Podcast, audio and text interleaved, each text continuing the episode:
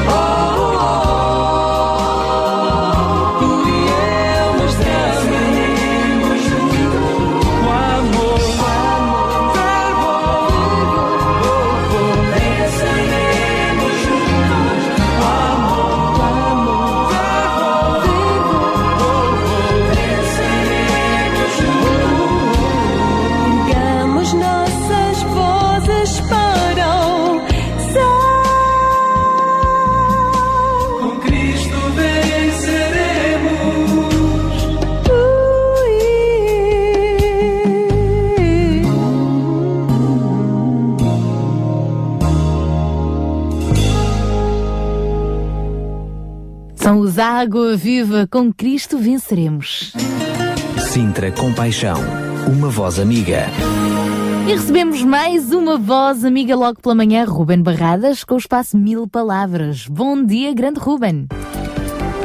Olá, muito bom dia, caros ouvintes da RCS e do Sintra Compaixão. Eu sou o Ruben Barradas e estou aqui com vocês também através da UCB Portugal. Um grande abraço para todos aí no estúdio. Desejo de uma ótima sexta-feira. Esta semana ficou claramente marcada pelo escândalo de corrupção no seio da FIFA, uma das maiores, mais rentáveis e mais mediáticas organizações mundiais. E, e se pensamos que este é um escândalo do mundo do futebol, permita-me que diga que estamos redondamente enganados. As previsíveis teias que compõem este enredo estendem-se a políticos, empresas, lobbies, média e por aí fora, tal a dimensão que o mundo e o negócio do futebol ganharam nas últimas décadas. Importa destrinçar a profundidade de um caso destes. Há muito que o futebol deixou de ser apenas um desporto para se tornar num gigante e rentável negócio. Não tenho nada contra isso pessoalmente e até sou um amante de desporto e de futebol em particular, uh, mas creio que quem critica este facto que tantas vezes eu vejo que é referido negativamente o facto de o desporto estar a tornar este negócio, quem critica isso uh, uh, tem as suas razões, claro que sim, mas creio que não nos podemos esquecer que a única forma de alguma coisa subsistir neste mundo em que estamos é através de organização e profissionalização, não só daqueles que estão que intervêm, mas também das suas estruturas. Pessoalmente, eu até gostaria que o desporto, e inclua, inclua aqui além da FIFA o Comitê Olímpico, pudesse ser um pouco mais virado para a componente e vertente desportiva em si própria. Mas não tenho grandes ilusões sobre isso. A exigência que o mundo do desporto atualmente exige implica uma imensa dose de profissionalismo e esse é um caminho que deve continuar a ser percorrido. Por isso, talvez aqui a grande questão se prenda com a, a, uma coisa chamada ausência de escrutínio. Só o facto de termos sabido que estas detenções partem, que existiram esta semana, partem de uma investigação que decorre há já 24 anos uh, e, e, que tem sido feita pelo FBI e de percebermos que nesse período de tempo apenas tivemos acesso a alguns rumores e a alguns boatos, alguns boatos, já nos deveria fazer pensar. Afinal, que, quanto poder têm estas organizações nas suas mãos e que tipo de influências movem elas e a quem respondem. Sendo uma organização em si mesma moralmente neutra, estaremos sempre ao sabor da seriedade e honestidade dos seus dirigentes? Basta lembrar que a natureza humana tem dificuldade em lidar com a ausência de supervisão e que muitos dos excessos que cometemos na nossa vida se devem a essa incapacidade de lidarmos com nós mesmos. Tal como uma criança precisa muitas vezes vezes, de alguém a quem prestar contas, nós adultos não somos muito diferentes. A ausência de prestação de contas a alguém leva-nos a sentir uma falsa sensação de impunidade e até a baixarmos alguns dos nossos padrões. A história sempre esteve carregada de ilustres desconhecidos, alguns mais, outros até mais conhecidos, cujo papel era ser esta espécie de consciência e bitola que não permite que os devaneios de alguns se tornem a cultura da maioria. Talvez o maior problema do mundo do desporto atual seja esta ausência de alguém a quem prestar contas. Para o bem e para o mal, o nosso mundo ocidental deu-nos esta coisa chamada democracia, onde políticos e titulares de cargos públicos nos prestam contas a nós, eleitores, a quem é dado o poder de escolher conforme essa avaliação pessoal que fazemos.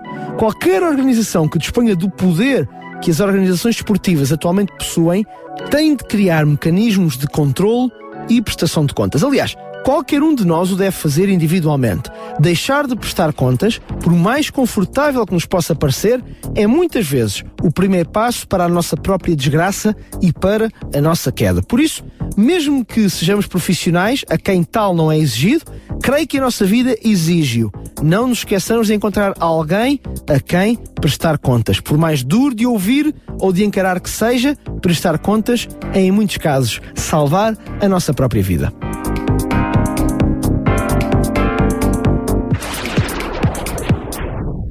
Abraço então ao nosso amigo Ruben Barradas. Obrigada por mais este apontamento. Na próxima sexta-feira, se Deus quiser, Ruben, estás de volta, não é?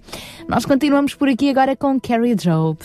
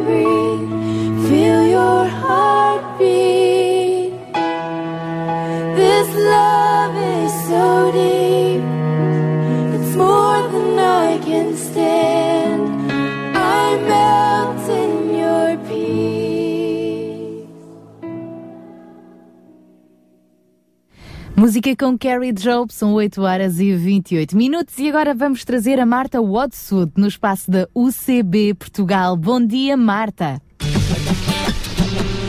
Olá, Sara. Olá, Daniela. Olá a todos os ouvintes do Sintra Compaixão. Eu sou a Marta da UCB Portugal e estamos aqui para mais um weekend. Hoje vamos falar acerca do que é ter uma atitude de herói. Então começo por contar uma pequena história de um menino na Coreia que com apenas 15 anos deixou a sua família e partiu num comboio sozinho para a cidade de Seul. Ele procurava mostrar o seu talento porque ele cantava muito bem, no entanto, partiu sozinho. Foi uma audição numa grande companhia discográfica, onde a sua voz é apenas fraca e sensível, mas no entanto cativou todos os júris. Houve até uma júri que começou a chorar. Ele assinou então um contrato no entanto, o contrato dizia que nos próximos dois anos ele teria de pagar as suas próprias aulas de música, de dança e todas as outras coisas. Para isso, e como a família dele era muito pobre e ele nem se atrevia a pedir-lhes dinheiro, ele juntava três trabalhos. De manhã, de madrugada, ia distribuir jornais na sua bicicleta velha. Durante a manhã, depois de distribuir os jornais, ia para obras de construção.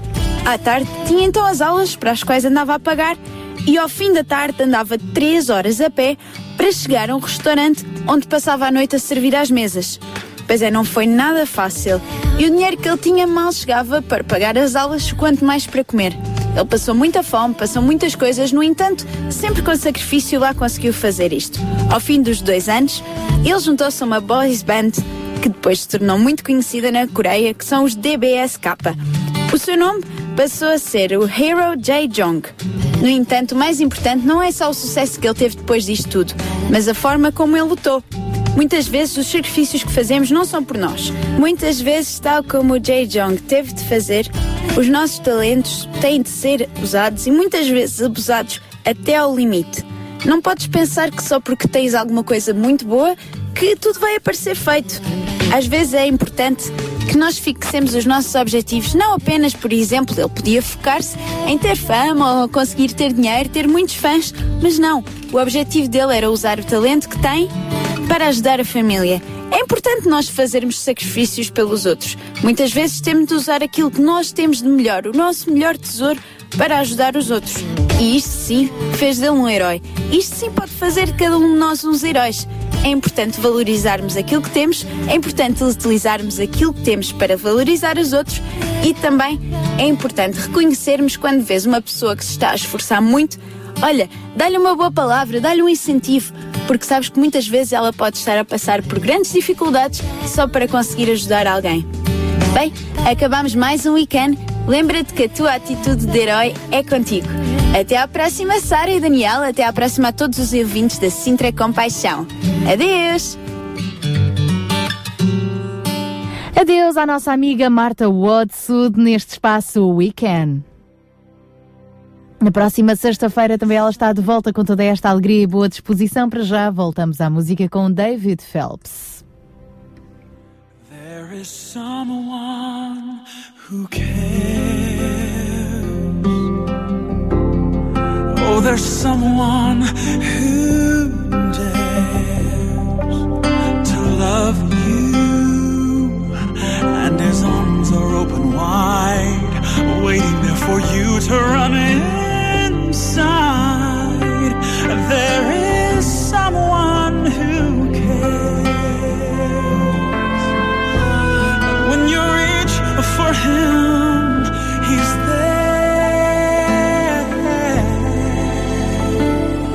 I pray you'll learn somehow, somewhere. Jesus is that someone who cares. One mistake made in your past holds to you hard and fast and mocks what might have been. There's no place for cause you have tried time and time again. I'm not gonna stand here and tell you everything's gonna be alright. There is no way that I could know just what you're going through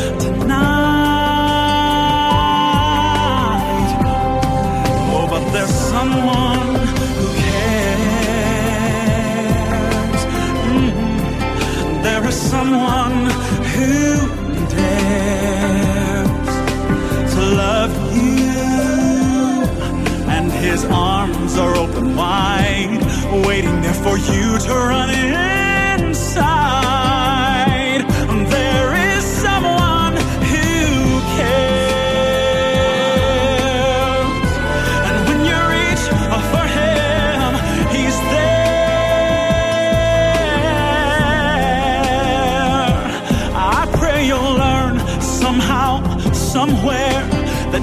Is that someone who cares.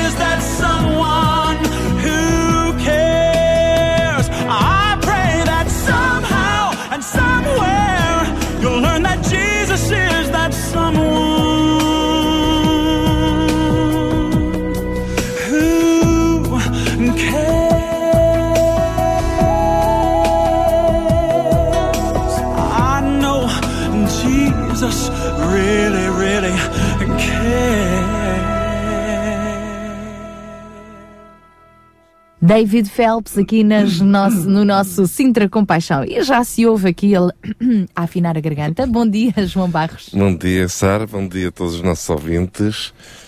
Hoje vamos ter mais um programa muito rico. Sim, uh, todas as semanas acaba por ser uh, uma, uma grande descoberta uh, e para nós também, aqui no programa, não é só para os nossos ouvintes, acabamos sempre por descobrir novos temas e, e enfim, muitos assuntos interessantes e importantes, sobretudo. Não é só interessante, acabamos muitas vezes por fazer muita coisa interessante, mas queremos que essas coisas interessantes sejam úteis para a vida das pessoas e, e, e que possam instruí-las também, da mesma forma como nós acabamos por ser instruídos ao prepararmos o programa. Portanto, uh, antes de todos os nossos ouvintes serem instruídos, somos nós instruídos por toda esta informação, todos estes contactos, todos estes relacionamentos com pessoas que nós não conhecíamos e que passamos a conhecer.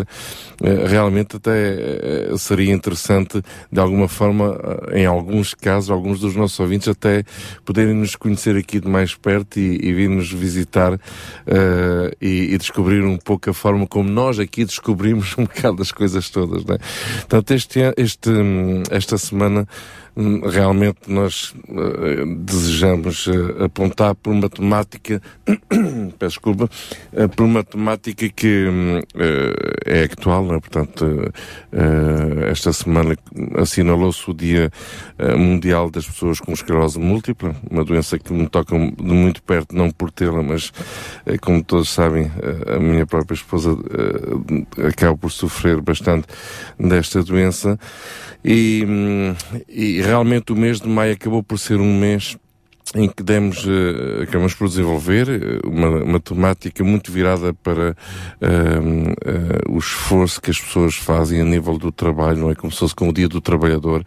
E muitas vezes, realmente, na sociedade na qual nós vivemos, um, as pessoas uh, só parecem ter valor pelo trabalho que desempenham ou pela produtividade ou produção uh, que, que dão. E, acabamos por colocar de parte todas as pessoas que têm limitações físicas, pessoas que uh, têm tido grandes dificuldades de saúde, uh, como se não valessem mais nada, como se não fossem mais úteis para a sociedade, como se não tivessem mais relevância, importância.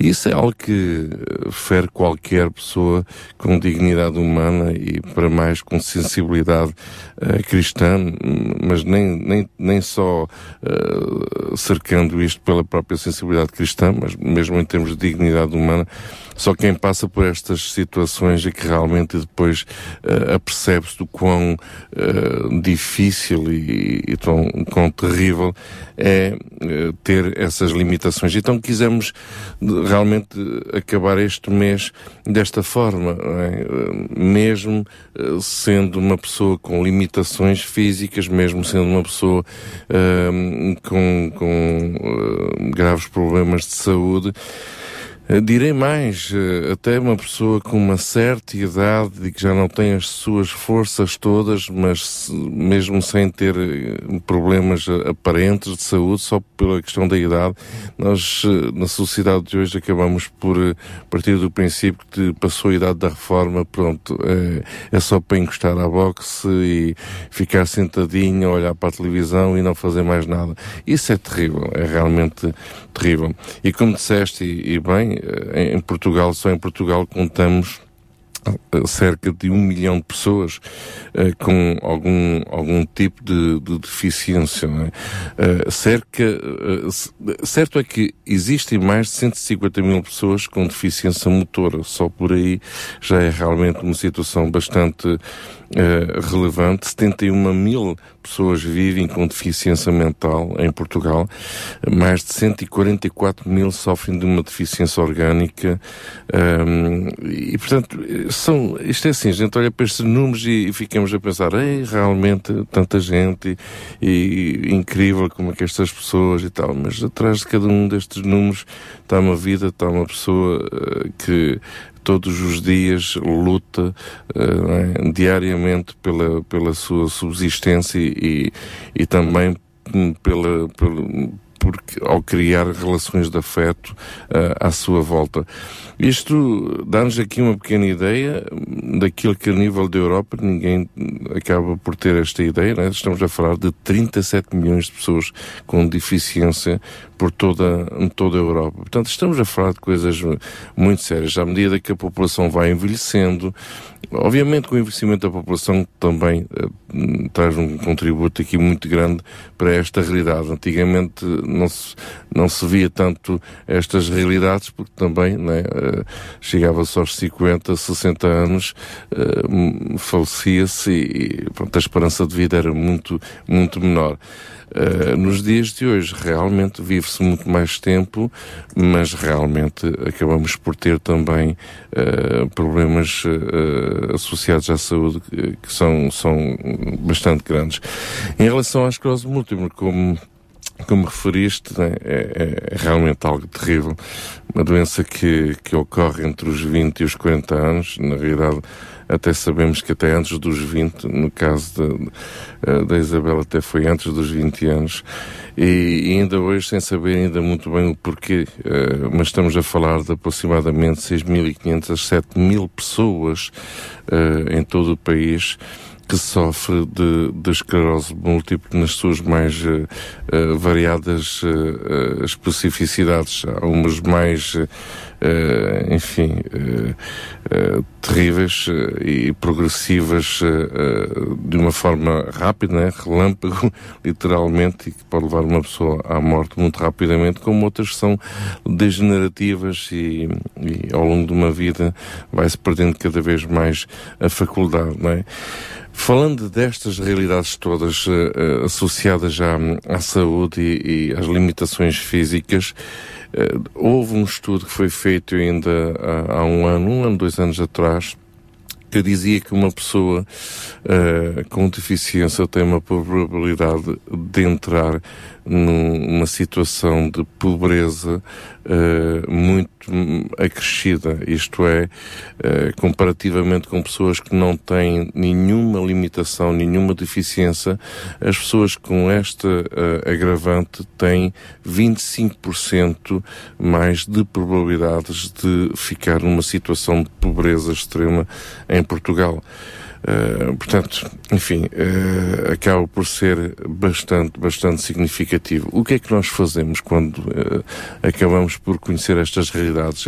Eu, eu, eu não sei se, se é pela própria, pela minha maneira de ser, mas quando eu vejo estas realidades, a primeira coisa que me ocorre é, ok, o que é que a gente pode fazer para, para nestas situações? O que é que nós podemos fazer para estas vidas? O que é que nós podemos fazer para estas pessoas, estas famílias. Nem, nem, nem só estamos a falar da pessoa que tem deficiência, mas também dos seus filhos, da sua esposa ou do seu marido. Uh, estamos a falar de uma família que está completamente condicionada também em certos casos, não é? Uh, e portanto é, é relevante, não é? É sofrimento. O nosso programa é Sinter Compaixão. Se nós não tivermos compaixão nestes casos, gostava de saber em que compaixão andaríamos aqui a, andaríamos aqui a falar, não é? Então, este é o assunto que nos vai acompanhar ao longo do programa de hoje. Já voltaremos a ele mais daqui a pouco. Uh, quando uh, formos uh, conversar com alguém que é responsável por ter criado um grupo do Facebook, as redes sociais também possibilitam estes intercâmbios. O, um grupo tem um nome muito interessante: Ser Deficiente e Eficiente. Deficiente e Eficiente. Hum? É verdade, já lá vamos. E uh, na última hora de hoje, no nosso fórum, vamos ainda contar também com uh, a colaboração de um dos responsáveis do GAM, o Grupo de Apoio Mútuo, que funciona uh, em Sintra. E ainda vamos conversar com uma Falda Ribeiro. Ela, esta semana, foi capa do jornal I e já tem circulado por aí, não só nas redes sociais, programas de televisão, tem dado várias entrevistas. E o motivo que a leva a tornar-se mediática aparentemente pode não ser uh, tão bom, mas a verdade é que de dentro para fora ela mostra um grande coração, uma grande força de viver. A Mafalda tem a doença chamada dos ossos de vidro, 97 centímetros de altura cadeira de rodas e um ânimo de aço. Então nós vamos também ter este testemunho no nosso fórum de hoje para acompanhar no, no, no programa, portanto, até às 11. Por isso, João Barros, vamos seguir em frente com o É isso nosso mesmo. fórum uh, do Sintra Compaixão, que sem dúvida hoje promete. Antes ainda de trazermos mais uma música, João Barros queria só falar ah, aqui um pouco do, de um apelo que nós lançámos há, duas, há dois programas atrás, a propósito do Nepal. Portanto, tomámos conhecimento de algumas equipas da Jocum, jovens com uma missão que ah, estão de passagem aqui por Portugal, prontos para seguirem Sim. viagem para o Nepal, para ajudarem na restauração física e emocional daquele povo, das casas, dos corações, das famílias que há bem pouco tempo sofreram um grande, grande abalo e lançámos um apelo, não é, aos nossos ouvintes que pudessem contribuir, quer financeiramente, quer com roupas. Sim. Quer nos, nos fazer aqui o balanço Sim, sim. apelo? Uh, realmente, uh, pronto, como disseste, um, há uma forte mobilização mundial. Uh, e neste caso, obviamente, não só da Jocum, estamos a falar uh, no mundo inteiro, uh, através das Nações Unidas e, enfim, organismos governamentais também. Um, e de alguma forma, esta organização, Jovens com Missão, acabou por ter de mobilizar perto de 20 equipas para lá, duas das quais estão precisamente a passar por Portugal. Uma delas sai mesmo de Portugal, vai sair daqui por uns dias, uh, viaja no dia 3 uh, para lá e vai lá ficar dois meses até o princípio do mês de agosto uh, a trabalhar, ajudar as equipas que já lá estão. E outra que precisamente foi a que nós convidamos a participar no programa que há umas três semanas, creio eu. Há uma dois coisa programas assim. atrás, portanto, Ah, três ok. semanas. 15 dias. Exatamente. 15 dias. um, que veio do Brasil e que está a caminho do, do Nepal e na altura falamos com o responsável da equipe, o Cassiano, para nos partilhar um pouco este desafio que não, que não estava uh, bem programado, vamos assim dizer, já tinham programado a viagem para o Nepal e já estavam em Portugal a caminho do Nepal quando aconteceram uh, estas duas catástrofes no Nepal, portanto tiveram que reconfigurar um bocado toda a sua missão, vamos lá assim dizer, não é? Uh, para o Nepal. E fez-se um apelo um, para precisamente ajudar o povo de acordo com as necessidades que nos tinham sido referidas a partir de, do correspondente que, que lá está um, Nas bases do nas Nepal. bases do, do Nepal e tinha-se falado na altura uh, de adquirir tendas uh, e também uh, outros materiais para ajudar na, na reconstrução. E realmente, uh, para além uh, de, de uma pessoa que nos contactou e que logo no domingo uh, a seguir convid, convidou esta equipa a participar num programa numa igreja no, no domingo e depois organizar um, um concerto solidário. Portanto, isto tudo está em andamento e, e para além do, dos recursos financeiros é a mobilização e sensibilização das pessoas na- no seu coração e, e na sua generosidade. Também tivemos uh, três pessoas que um, se prontificaram também para apoiar financeiramente. Financeiramente. Uh, três pessoas que nos deixaram logo um recado aqui por SMS e, e dessas três pessoas conseguiu sangriar 1.285 euros que realmente é, é- é, vamos assim dizer mesmo com toda a palavra bem Bênção. forte, bênção pura, não é? É verdade. Portanto, uma então, alegria. muito obrigada a todos estes ouvintes que colaboraram e responderam afirmativamente a este, a este apelo, quer com esse contributo financeiro, quer com a organização de um concerto solidário a favor do Nepal, quer também os ouvintes que nos deixaram ficar cá roupa e calçado para crianças. Esta equipa então vai viajar para o Nepal, vai transportar todas estas bênçãos. Claro que depois nos darão também o feedback, uma prestação de contas, não é? De que forma é que esse montante foi então devidamente utilizado para a restauração e reconstrução do país. Claro que não Sim. vai dar para salvar o país Sim, inteiro, sim, mas que dê para abençoar Exatamente. duas, três, quatro famílias. Será sem Exatamente. dúvida um bom contributo, não é? Exatamente. Diz o bom português, grão a grão enche a galinha ao papo. É isso mesmo. Muito obrigada então a estes nossos ouvintes que verdadeiramente espelharam compaixão. Sintra Compaixão, ao serviço da comunidade. Trazemos-lhe agora Ruth e Ruben Alves neste tema Reina em mim. Ruth e Ruben Alves, esta dupla, este casal que está agora a lançar também um novo CD e livro, Salmos Cantados. É verdade, vai ser uma edição com o apoio da Sociedade Bíblica.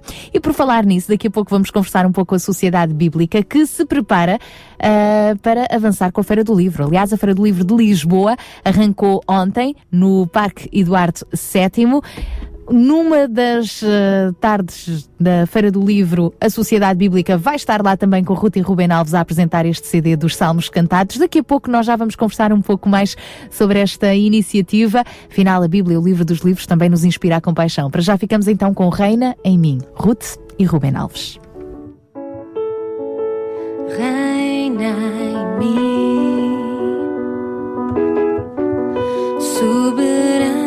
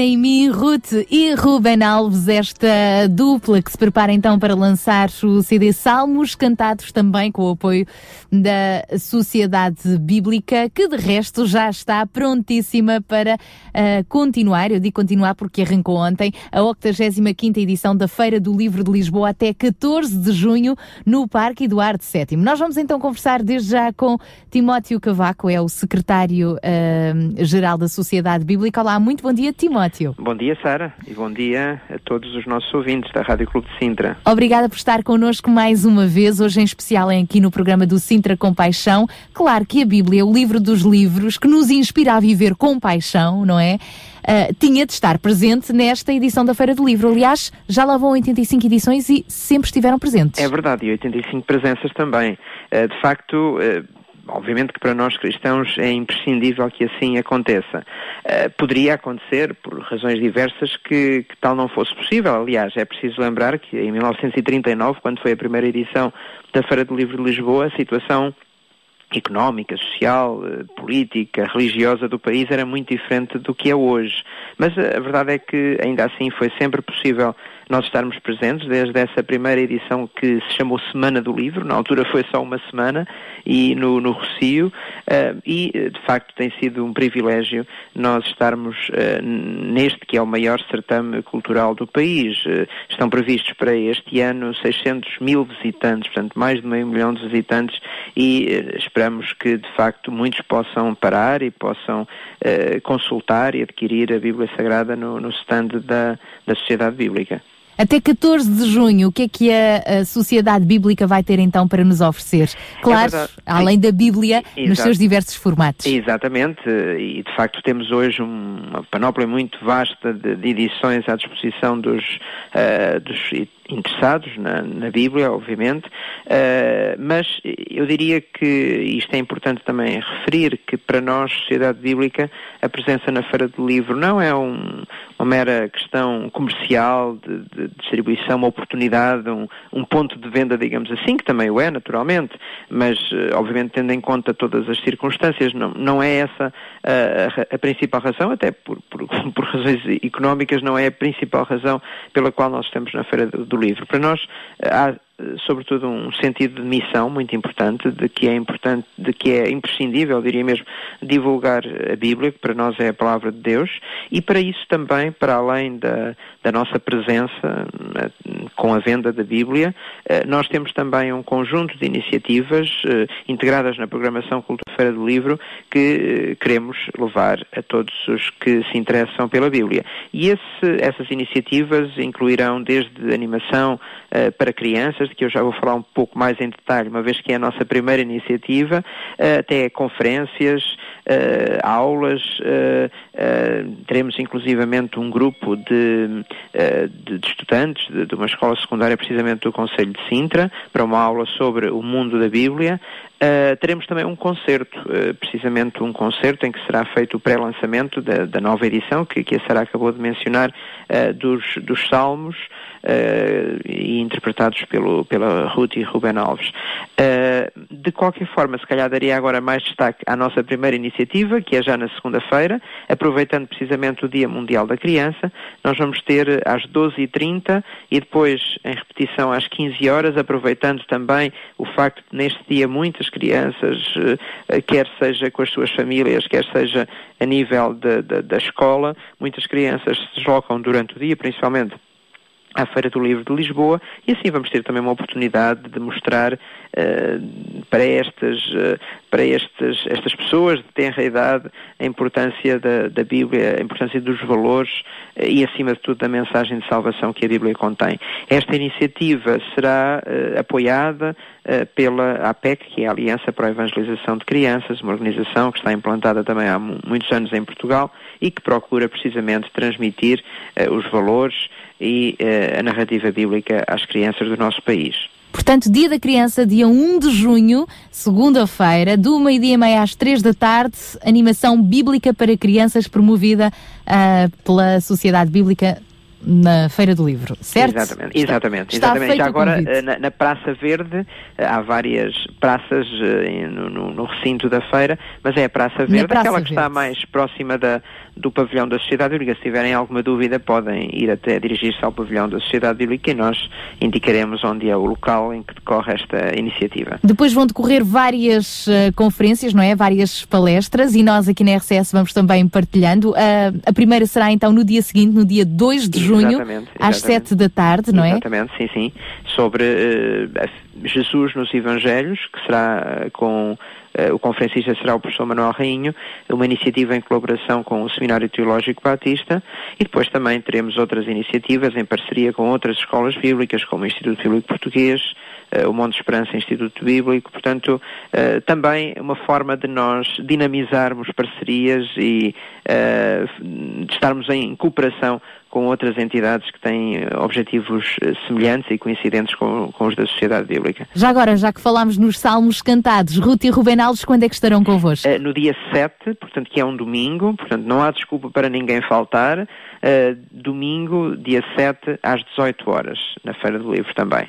Fica o convite e no dia 5 de junho teremos também uma outra participação musical com a qual nós vamos terminar agora este apontamento, Certo. não é? Vamos contar ainda com o Sérgio Guerreiros, que estará a partir das 9 da noite ainda. Portanto, é caso, é caso para dizer que a sociedade bíblica realmente está a levar a Bíblia e a mensagem de compaixão até ali ao centro de Lisboa. Exatamente, e de muitas maneiras diferentes, não só através eh, do livro impresso, mas também através da mensagem cantada, através do, do ensino, da educação, da formação, da animação.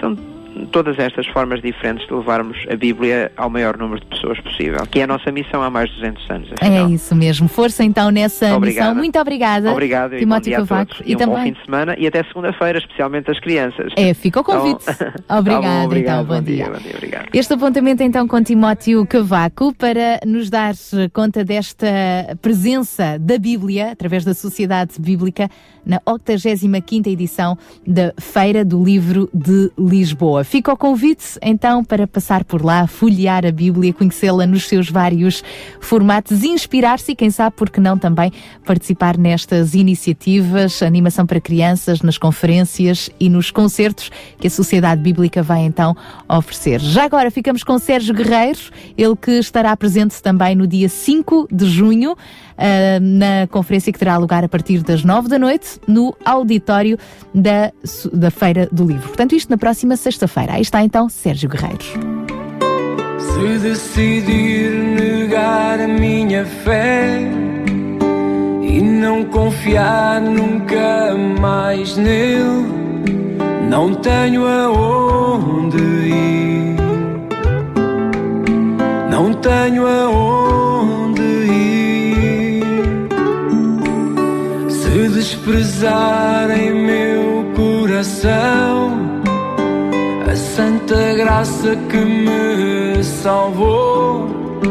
Não tenho aonde ir,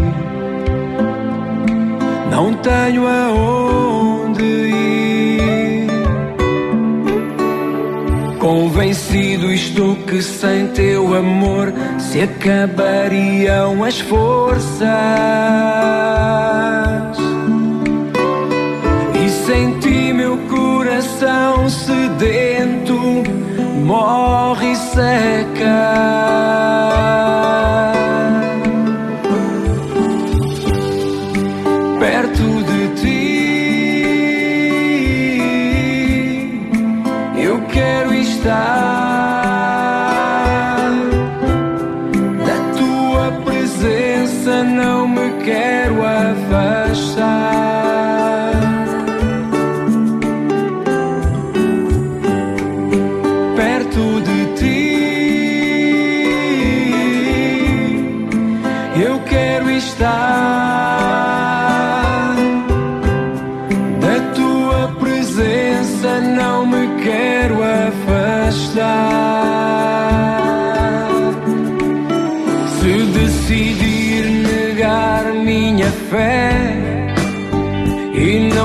confiar nunca mais nele.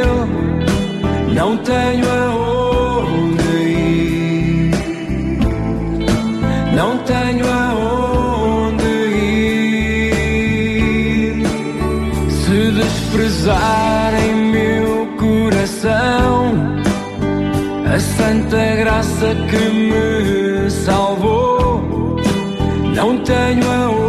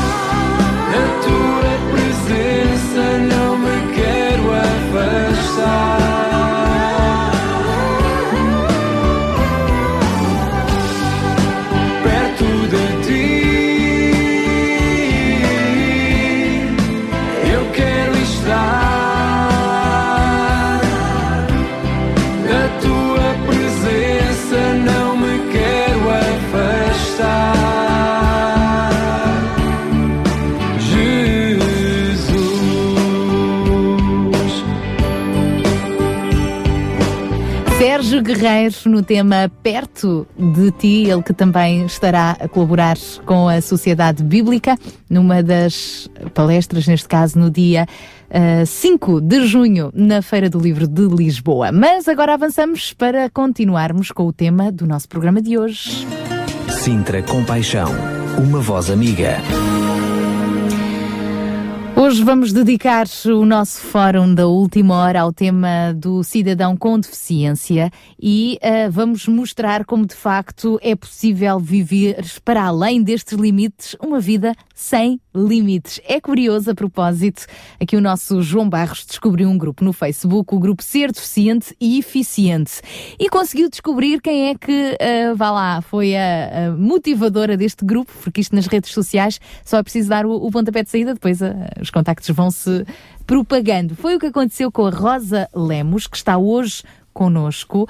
Ah, ela tomou a iniciativa de criar este grupo aberto no Facebook e desde então, com certeza, que este grupo ah, tem sido um espaço de muitos debates, palavras, troca de palavras, de encorajamento de testemunhos. Olá, muito bom dia, Rosa. Olá, bom dia. Obrigada por estar connosco, Rosa.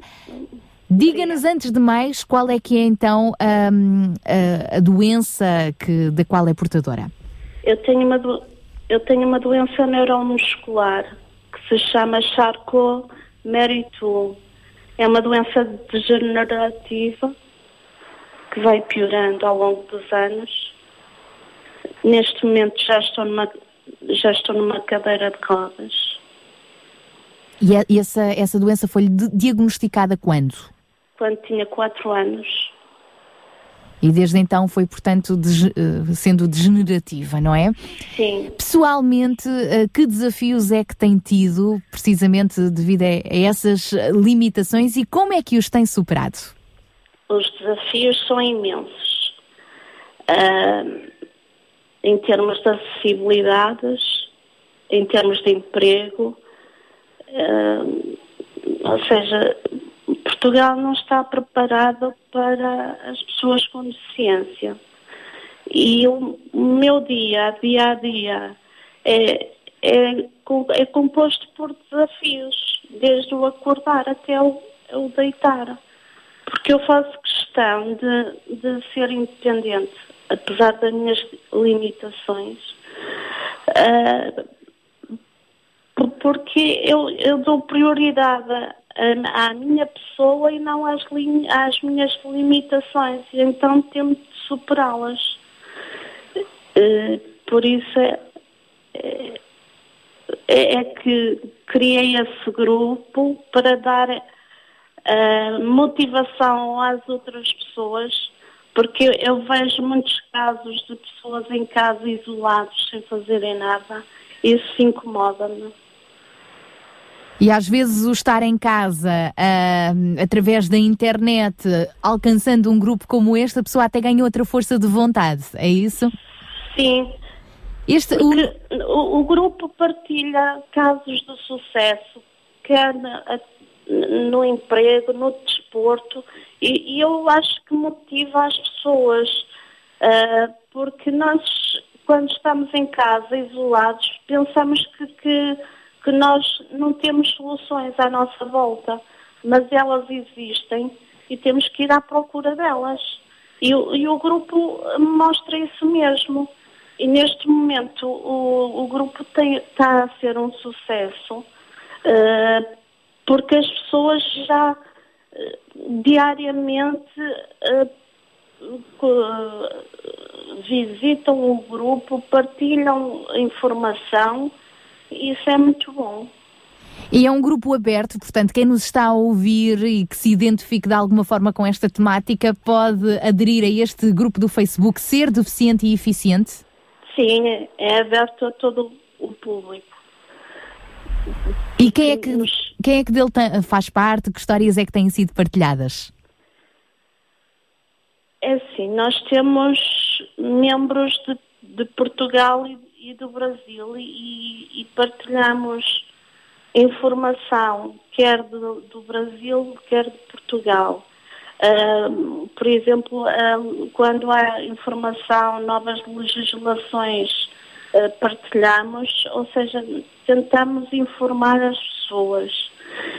E, e também é uma forma de, das pessoas com, com deficiência se conhecerem. Já, já há histórias bonitas que, que, que eu conheço que partiram hum, e foram começadas no, no grupo. Isso é, é importante. Então fica desde já o convite para quem nos estiver a ouvir procurar então este grupo no Facebook Sou Deficiente e Eficiente Ah, e é sem dúvida um grande lema de, de vida, não é? Deficiência não é sinónimo de, ah, in- ah, de, de não se ser eficiente. Não, porque acima de tudo nós somos pessoas e não nos podemos esquecer disso. E temos que dar valor à pessoa e não à, à limitação. Ora, nem mais. Muito obrigada, Rosa, por ter partilhado connosco um pouco do seu testemunho. Um grande, grande abraço e um beijinho para todos os que nos Tá. estão a ouvir e que façam parte eventualmente deste grupo. Obrigada. Beijinhos. Adeus, obrigada. Rosa Lemos, então, com este seu testemunho, dando-nos conta então deste grupo nas redes sociais, Sou Deficiente e Eficiente, poderá procurar, pesquisar e, por que não, aderir também eh, a este grupo. Esta é de resto a temática que vamos continuar a desenvolver ainda ao longo do programa de hoje, nomeadamente no nosso fórum depois das 10. Sintra Compaixão, ao serviço da comunidade.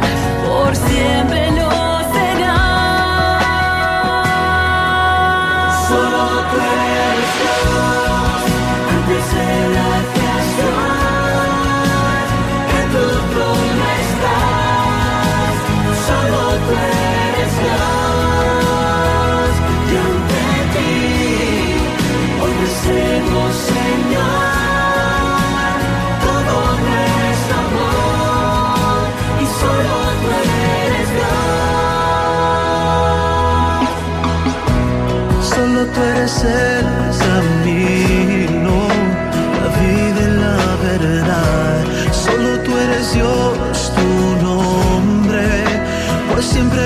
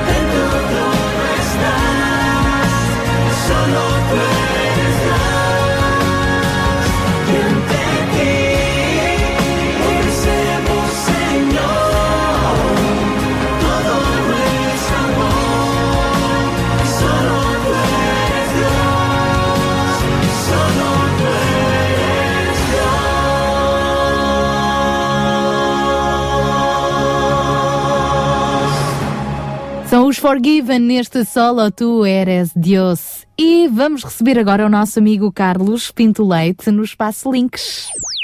Muito bom dia, Sara. Muito bom dia, Daniel. Muito bom dia a todos os ouvintes do RCS. É sempre um prazer estar de volta aqui ao programa Sintra Compaixão, em nome da UCB Portugal, para divulgar mais iniciativas e notícias no âmbito da solidariedade social.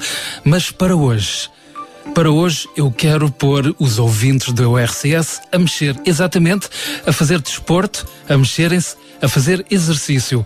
E por que é que estou a falar nisto? Estou a falar nisto a propósito da aplicação Move Bonus, uma aplicação gratuita que transforma o exercício físico dos utilizadores não somente em descontos para compras, como também em donativos para instituições de solidariedade social. Eu, e passe a divulgação, passe a publicidade, já descarreguei a aplicação, já estou a utilizar e já estou a beneficiar dela. Então, se você gosta de correr, como é o meu caso, andar de bicicleta, subir escadas ou eventualmente tem que fazer aquelas sempre aborrecidas limpezas e arrumações em casa, saiba que todas essas atividades podem valer pontos com a Move Bonus. É uma aplicação portuguesa que transforma o exercício físico em pontos que podem ser trocados por descontos ou donativos. A Move Bonus é uma plataforma que agrega os resultados das aplicações que medem o exercício físico e que podem ser descarregadas para um iPhone ou para um smartphone, por exemplo, e que os utilizadores tenham instalado. E para que todo o seu exercício físico ou atividade se converta em pontos, você pode escolher entre contabilizar as calorias gastas, o número de passos que deu durante esse exercício, os quilómetros percorridos ou o tempo gasto a praticar uma determinada atividade física. Essa soma de pontos é depois trocada por um voucher de descontos nos parceiros da plataforma, que inclui eh, hotéis, lojas de desporto, ginásios ou até marcas desportivas. Mas há ainda a outra opção disponível e este é o centro fulcral que eu quero focar, trocar os pontos por donativos em instituições de solidariedade social. Não esqueça que você, como utilizador desta plataforma, pode também sugerir organizações que gostariam de ajudar. Esta plataforma foi lançada por Bruno Claro, mentor do- da iniciativa Correr Lisboa, em meados do mês de março passado e já soma mais de 8 mil utilizadores, um dos quais sou eu. O objetivo é estender a Move Bonus à Espanha dentro dos próximos meses e chegar também a outros países europeus até ao final deste ano. Fica aqui a referência do site movebonus.com e tem também uma página no Facebook. E já que estamos a falar no âmbito do desporto, referência também para o Montepio, que habitualmente põe empresas a correr por uma causa. Houve esta iniciativa no Estádio Nacional de Jamor, em Oeiras, no passado mês de maio, que acolheu a iniciativa Montepio Runner Corporate Edition, uma corrida que foi aberta exclusivamente para empresas, além de promover a proximidade e o espírito de equipa entre os trabalhadores das empresas participantes, com o objetivo de angariar fundos para a Associação Salvador, que luta pela inclusão de cidadãos portadores de deficiência. A inscrição de cada equipa teve o custo de 100 euros, que reverteram integralmente para o programa de apoio ao emprego da Associação Salvador. Foi recolhido num total de 7 mil euros. Fantástico. Da minha parte por hoje é tudo. Prometo voltar aqui para a semana, sensivelmente à mesma hora. Sara, Daniel, a emissão regressa para as vossas mãos. Desejo a todos um excelente fim de semana. Obrigada, um grande abraço para este nosso amigo Carlos Pinto Leite e João Barros. Eu acho que temos de fazer uma visitinha a este site, Move, Move. Eu acho que tem que ser a nossa visita obrigatória. É mesmo, isto para já faz-nos bem a nós com o exercício físico e também poderá reverter, enfim, noutros bónus. Duas boas causas. É mesmo. Para já voltamos à música com os Almeida. Coisas simples e que às vezes nós complicamos tanto. São as coisas muito simples que nos chamam a atenção, que nos fazem meditar e escrever uma canção. A dizer como é bom poder viver. E são essas mesmas coisas quando chamam a atenção que revelam ter poder para falar ao coração. E dizer como é bom poder viver são coisas tão simples como falar, conversar contigo e partilhar. Dar um sorriso, trocar um olhar. São essas coisas que nos fazem cantar. E são essas mesmas coisas quando chamam a atenção que revelam ter poder para falar ao coração dizer como é bom poder viver. Oh, são coisas tão simples como tocar, teu calor sentir, teu ser abraçar. Ser teu conforto ao descansar, tua cabeça no meu ombro encostar.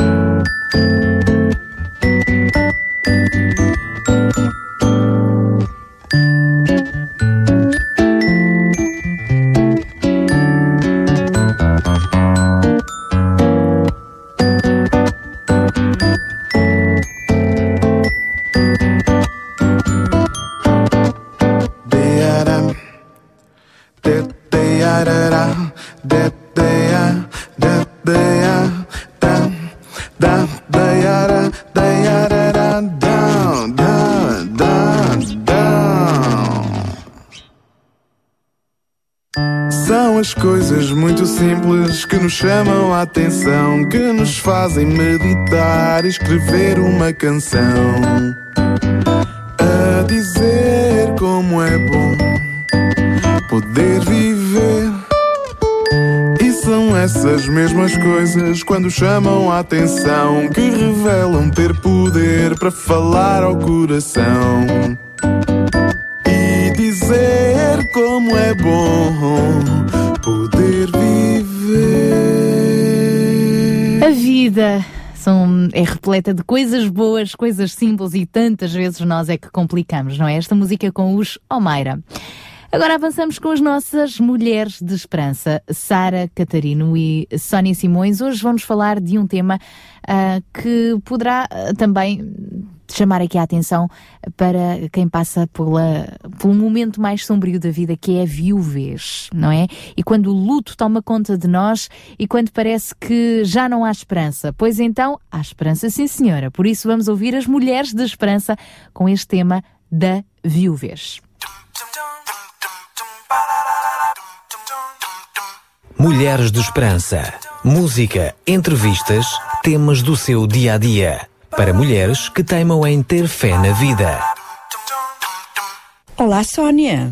Neste lindo dia de sol, só apetece falar de coisas alegres, bonitas, bem cheirosas, não achas? De praia, de um bom prato de caracóis com um grupo de amigos. A vida tem desses momentos tão deliciosos, mas depois tem outros tão difíceis. Hum, entendi. É desses que queres falar. Querer, querer, não quero. Mas este programa foi feito para trazer esperança às mulheres que se sentem sem esperança e consolo às que precisam dele. Mulheres de Esperança. É o nome do nosso programa. Para alguém que está a ouvir-nos pela primeira vez, é um prazer tê-la na nossa companhia, querido ouvinte. Para as outras fiéis que nos escutam todas as semanas, um grande abraço, estamos convosco. Escuta esta música que eu e a Sara voltamos já.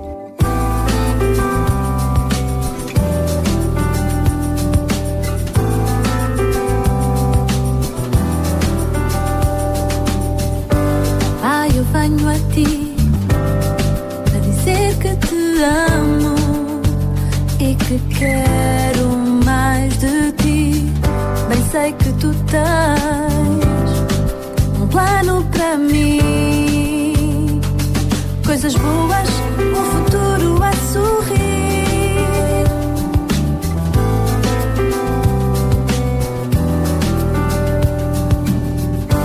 Pai, eu venho a ti para dizer que te amo e que quero mais de ti.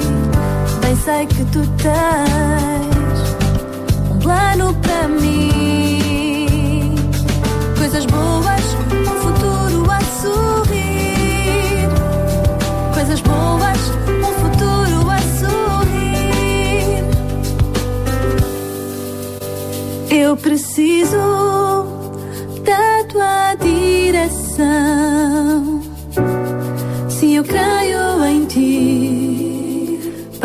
Entrar na tua visão. Se eu creio em ti, te agradeço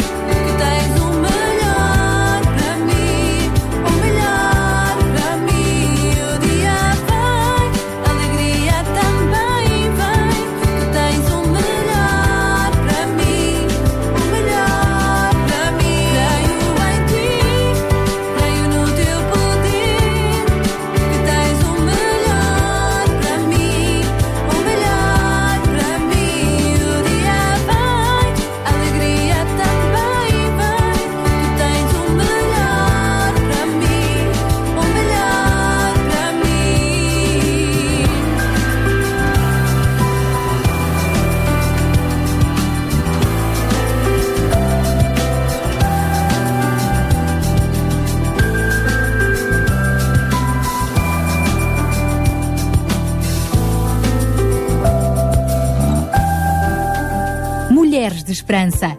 O assunto que hoje queremos abordar não é fácil, mas é muito importante. O que sente uma mulher que perde o seu marido de repente? Que sentimentos a invadem? Como vive daí para a frente? Não sei se iremos responder a todas estas perguntas, mas faremos o possível para chegar lá. Vamos contar-vos a experiência de uma amiga nossa, a Teresa.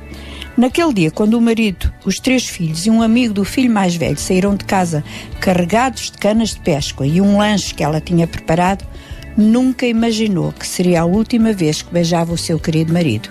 Algo correu mal. Muito mal. Naquela manhã de sábado, o Felipe e os quatro rapazes foram pescar numa zona do rio onde normalmente iam. A água não tinha muita profundidade, podiam entrar no rio sem perigo.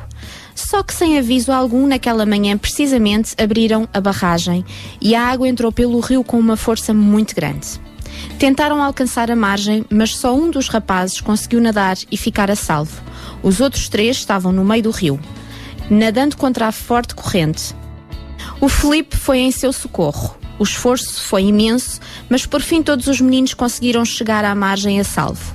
O Felipe estava sem forças devido ao grande esforço que fizera.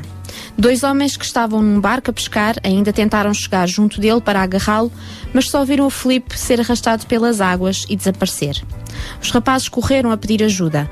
Vieram as brigadas de socorro, procuraram ao longo da margem, mas não encontraram o Felipe. E foi só no dia a seguir, à tarde, que acharam o seu corpo sem vida. O Felipe morrera afogado depois de salvar os seus filhos.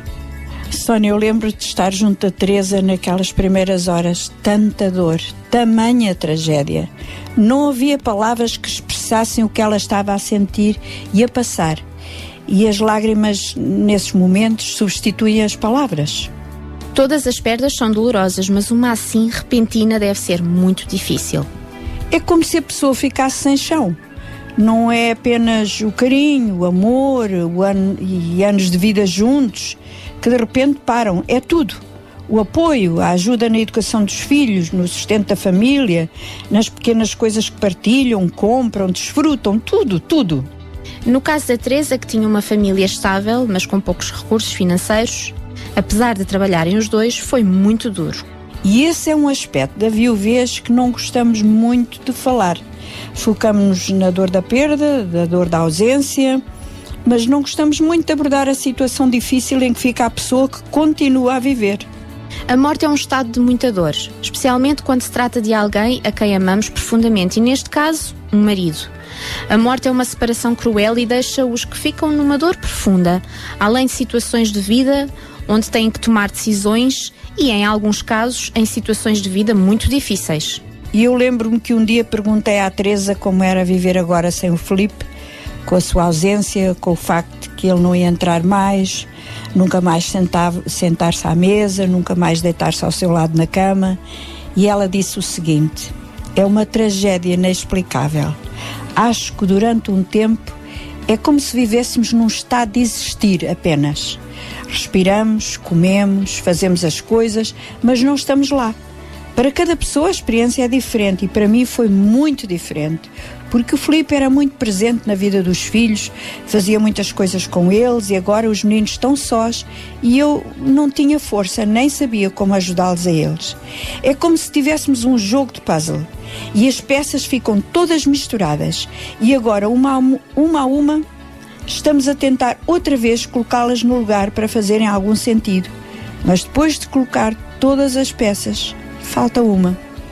Os primeiros meses foram uma devastação completa a tentar fazer tudo o que ele costumava e era o seu papel fazer. Ou seja, tive que aprender a ser o homem da casa, tantas coisas na casa que ele fazia que nem me preocupava com elas, porque sabia que era ele que ia fazer e agora era eu que tinha que tomar conta dessas tarefas. E depois a tristeza da tal cadeira vazia, das longas noites de silêncio, de comer sozinha, de não ter com quem partilhar as minhas emoções e as minhas orações. Bom, o povo diz que o tempo cura tudo. Acreditas nisto, Sara? Não exatamente. Acho que o tempo ameniza a dor dilacerante dos primeiros tempos, que suaviza a ausência no princípio, mas nunca a saudade. A falta, as lembranças, as recordações. E como a Teresa nos disse, A vida nunca mais é a mesma, mas temos que viver um dia de cada vez, porque se olharmos para o futuro é muito incerto e doloroso. Eu comecei a fazer planos, diz a Teresa, a sair sozinha quando é necessário. Tento ajudar outros quando me pedem. O descanso e o sono são muito importantes na fase primária do luto. O riso é como um medicamento e muitas vezes ouço música, sinto que isso me levanta e anima. É uma adaptação gradual a uma outra vida. E eu lembro também de um dia perguntar à Teresa como se sentia e ela respondeu que agora Deus era o seu marido. E ela queria dizer o quê com essas palavras? Acho que ela foi buscar esta expressão à Bíblia, a palavra de Deus. Na verdade, Deus torna-se mais próximo quando a pessoa mais perto de nós desaparece. Deus traz consolo quando depois do funeral os amigos deixam de visitar. Deus preenche a solidão, fazendo-se presente na vida do solitário. Ela conta algo muito interessante acerca do cuidado de Deus por ela e pelos seus filhos. Os que amam a Deus tornam-se as mãos e os pés de Deus, na minha situação. Quando preciso de arranjar alguma coisa em casa, há sempre alguém que aparece e se oferece para o fazer. Quando precisei de ajuda financeira, essas pessoas estavam lá para me ajudar. Houve pessoas que nas semanas seguintes traziam comida todos os dias, ficavam sentados comigo quando a dor se tornava insuportável. É isso que chamo Deus ser o meu marido. Ele nunca me deixou sozinha, desamparada, sem provisão. Sempre enviou alguém para suprir as minhas maiores necessidades. Ela conta ainda como encontrou consolo na leitura da Bíblia, especialmente no livro dos Salmos. Por exemplo, o Salmo 6 diz que o Senhor ouviu os meus soluços, o Senhor escutou a minha súplica e atendeu à minha oração. Quer dizer que não estamos sós, que Ele entende a dor que suportamos? E no livro de Isaías diz também que Ele nunca mais recordará a afronta da tua viuvez. Vais ter por esposa aquele que te criou, cujo nome é o Senhor do Universo.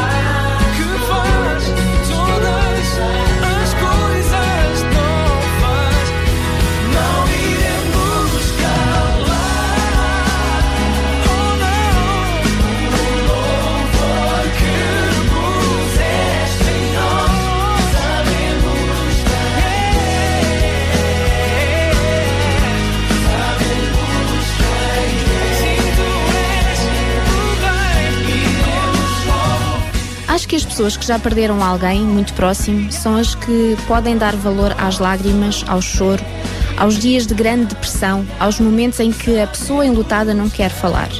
Essas são as pessoas que sabem como tocar, quando falar e quando abraçar. Claro que no caso da nossa amiga Teresa, a família chegada foi de extrema importância, dando-lhe encorajamento que precisava, sem se cansarem de tantas vezes que falava do seu marido, como ele era, o que ele dizia. É muito importante para uma pessoa enlutada falar daquele que se foi, que representou tanto na sua vida. Possivelmente temos algumas viúvas a escutar-nos hoje que podem concordar com quase tudo o que a Teresa passou e que poderiam contar a sua história de dor com mais ou menos semelhanças. A Sara, na sua conversa da alma, vai falar um pouco mais como a fé pode ajudar-nos nestes momentos de grande crise. Apresentamos agora Conversas da Alma. Ser crente, ter fé, não significa que não sintamos dor, desgosto, a saudade da ausência.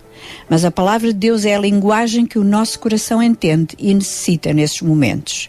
A busca pelo conforto, pela paz, não acontece imediatamente. Para algumas pessoas são precisas semanas, para outras meses e anos. E nesses momentos é tão fácil dizer a Deus: por que eu? Até que esta pergunta se transforme em por que não eu? É um longo caminho. A morte é parte da nossa vida, afinal. Todos vamos enfrentá-la mais cedo ou mais tarde. E perder o esposo não é um acontecimento isolado no mundo. Há milhares de outras mulheres que já passaram e vão passar pela mesma situação. Um outro fator de consolo é lembrar os anos felizes que passaram, o carinho que nutriam um pelo outro, as qualidades de caráter daquele ser que caminhou ao seu lado durante anos. Com certeza que haverão muitos dias de solidão, mas a palavra de Deus diz que o Senhor não nos deixará sós. Há pessoas que acham e dizem quando algo desagradável lhes acontece: Ah, foi pouca sorte. Outros dizem: Foi o destino. Por outras palavras, acham que o que será, será. Mas queremos dar-lhe boas notícias, querido ouvinte. Não existe essa da sorte, nem tão pouca do destino. Você perguntará, então, o que há afinal? E nós podemos responder-lhe sem qualquer dúvida. Há um Deus amoroso que toma conta deste universo, que sabe tudo a nosso respeito e que cuida de nós desde que estávamos a ser formadas no ventre da nossa mãe. Outras vezes perguntamos o que fiz para merecer isto? Ou por que é que Deus fez isto comigo? Li uma história muito cativante de uma filha que estava a observar a mãe a fazer um bolo. Enquanto isso, contava à mãe os seus problemas na escola, com o seu namorado, que ia mudar de cidade, etc. A mãe ouvia enquanto batia o bolo e por fim perguntou à filha: Queres comer alguma coisa? Claro, mãe, adoro esse bolo que estás a fazer. Ok, respondeu a mãe. Toma lá um bocadinho de óleo. Oh, disse a filha. E se forem dois ovos crus ou um pouco de fermento? Mãe, disse ela, isso é horrível e nojento. E aí a mãe respondeu: Sim, Todas estas coisas em si mesmas parecem más, mas quando são misturadas de maneira correta, vão transformar-se num bolo delicioso. Deus trabalha da mesma maneira. Muitas vezes nos perguntamos por que Ele nos deixa passar por momentos tão difíceis e maus, mas Deus sabe que quando Ele coloca tudo na devida ordem, tudo contribui para o nosso bem. Só temos que confiar nele, porque a seu tempo Deus faz todas as coisas belas. Às vezes achamos mais fácil olhar para os problemas porque são reais, mas Deus vê muito mais à frente. Temos que olhar para Ele primeiro e lembrar as suas promessas e dessa maneira os nossos problemas serão cada vez menores. Deus prometeu cuidar das viúvas e dos órfãos. Continua a confiar no que Ele prometeu. Ele nunca te abandonará, sempre ficará ao teu lado, a guiar-te e a consolar-te. Chegamos ao final do nosso programa Mulheres de Esperança. Já sabe que voltamos para a semana com mais um tempo precioso consigo e mais um assunto do seu dia a dia. Deus a abençoe e até para a semana, se Deus quiser. Mulheres de Esperança. O programa para mulheres que teimam em ter fé na vida. Uma produção da Rádio Transmundial de Portugal. Muito obrigada às nossas mulheres de esperança que regressam na próxima sexta-feira.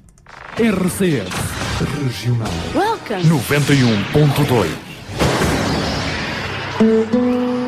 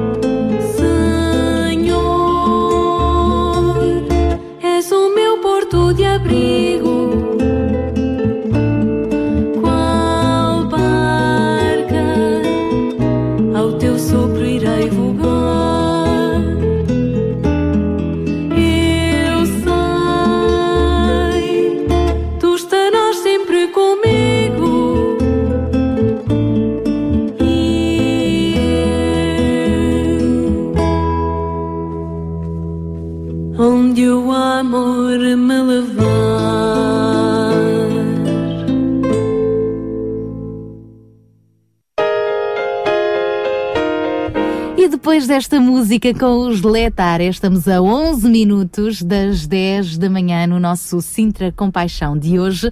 Como já é habitual, terminamos esta hora com o Pensar eh, com Paixão, um espaço para eh, refletirmos um pouco.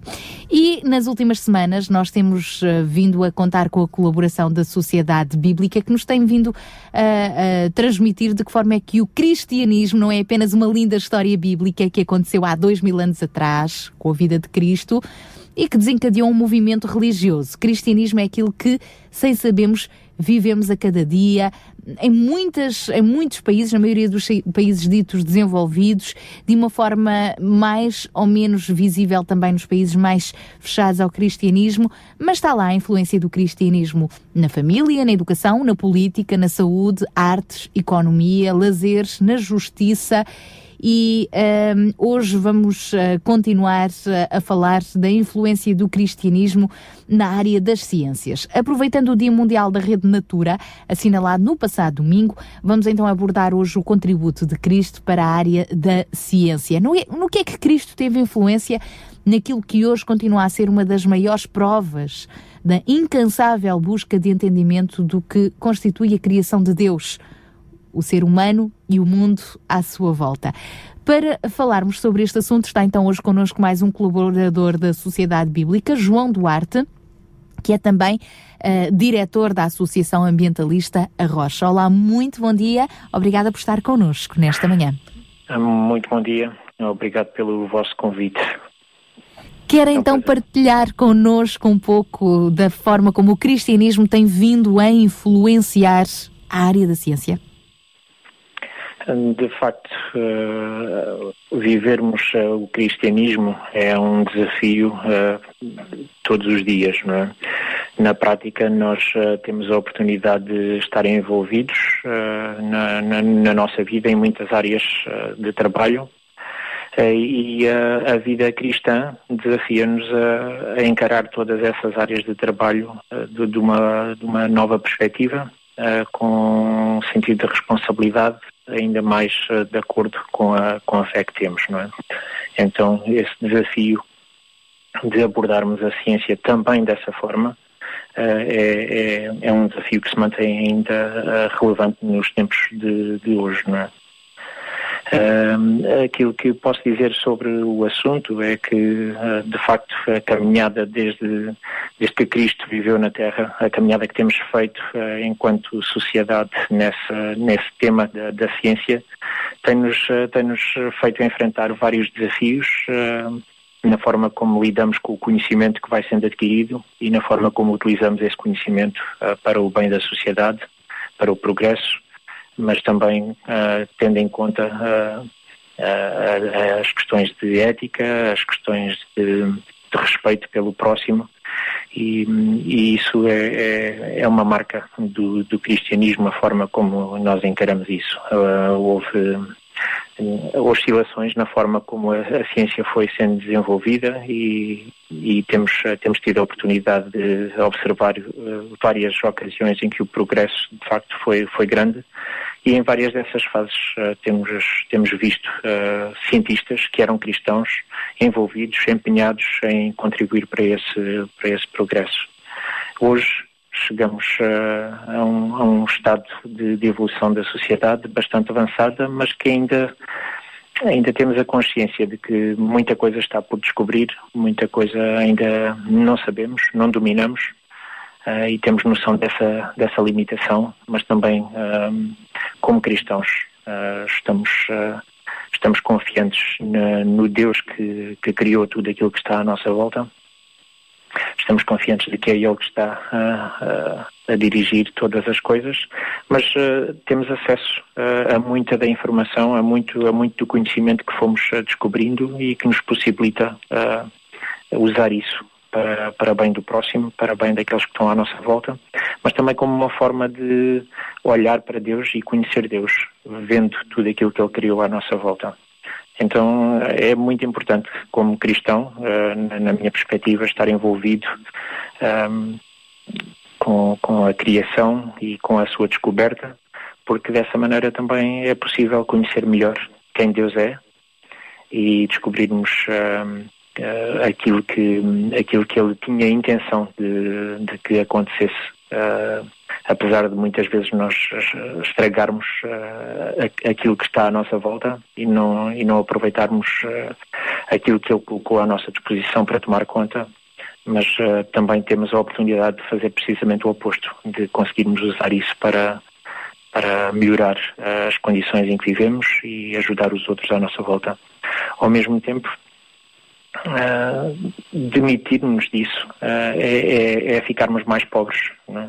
Ah, é, é quase contraprodutivo não estarmos, não estarmos envolvidos como cristãos nesse papel de, de contribuir para o avanço do, do, do mundo em que vivemos e, e- e isso ah, ficou, ficou demonstrado muitas vezes por, por outros cientistas ah, bastante bastante conhecidos, como Newton, como Copérnico, como, como Galileu, eh, que eh, deram gra- grandes impulsos no conhecimento científico, às vezes com custos pessoais. Não é? E, em último lugar, eh, hoje em dia, nós podemos ver que com, com o progresso que temos tido e com o contributo que cada um pode dar, conhecendo cada vez melhor o mundo em que vivemos, nós podemos criar formas de de fazer agricultura de, de- de forma mais eficiente, eh, de forma correta, eh, que possibilite eh, alimentar pessoas que atualmente passam fome. Também podemos, através da ciência, descobrir medicamentos que vão curar doenças, às vezes erradicar mesmo doenças que, que dizimam mu- muitas pessoas.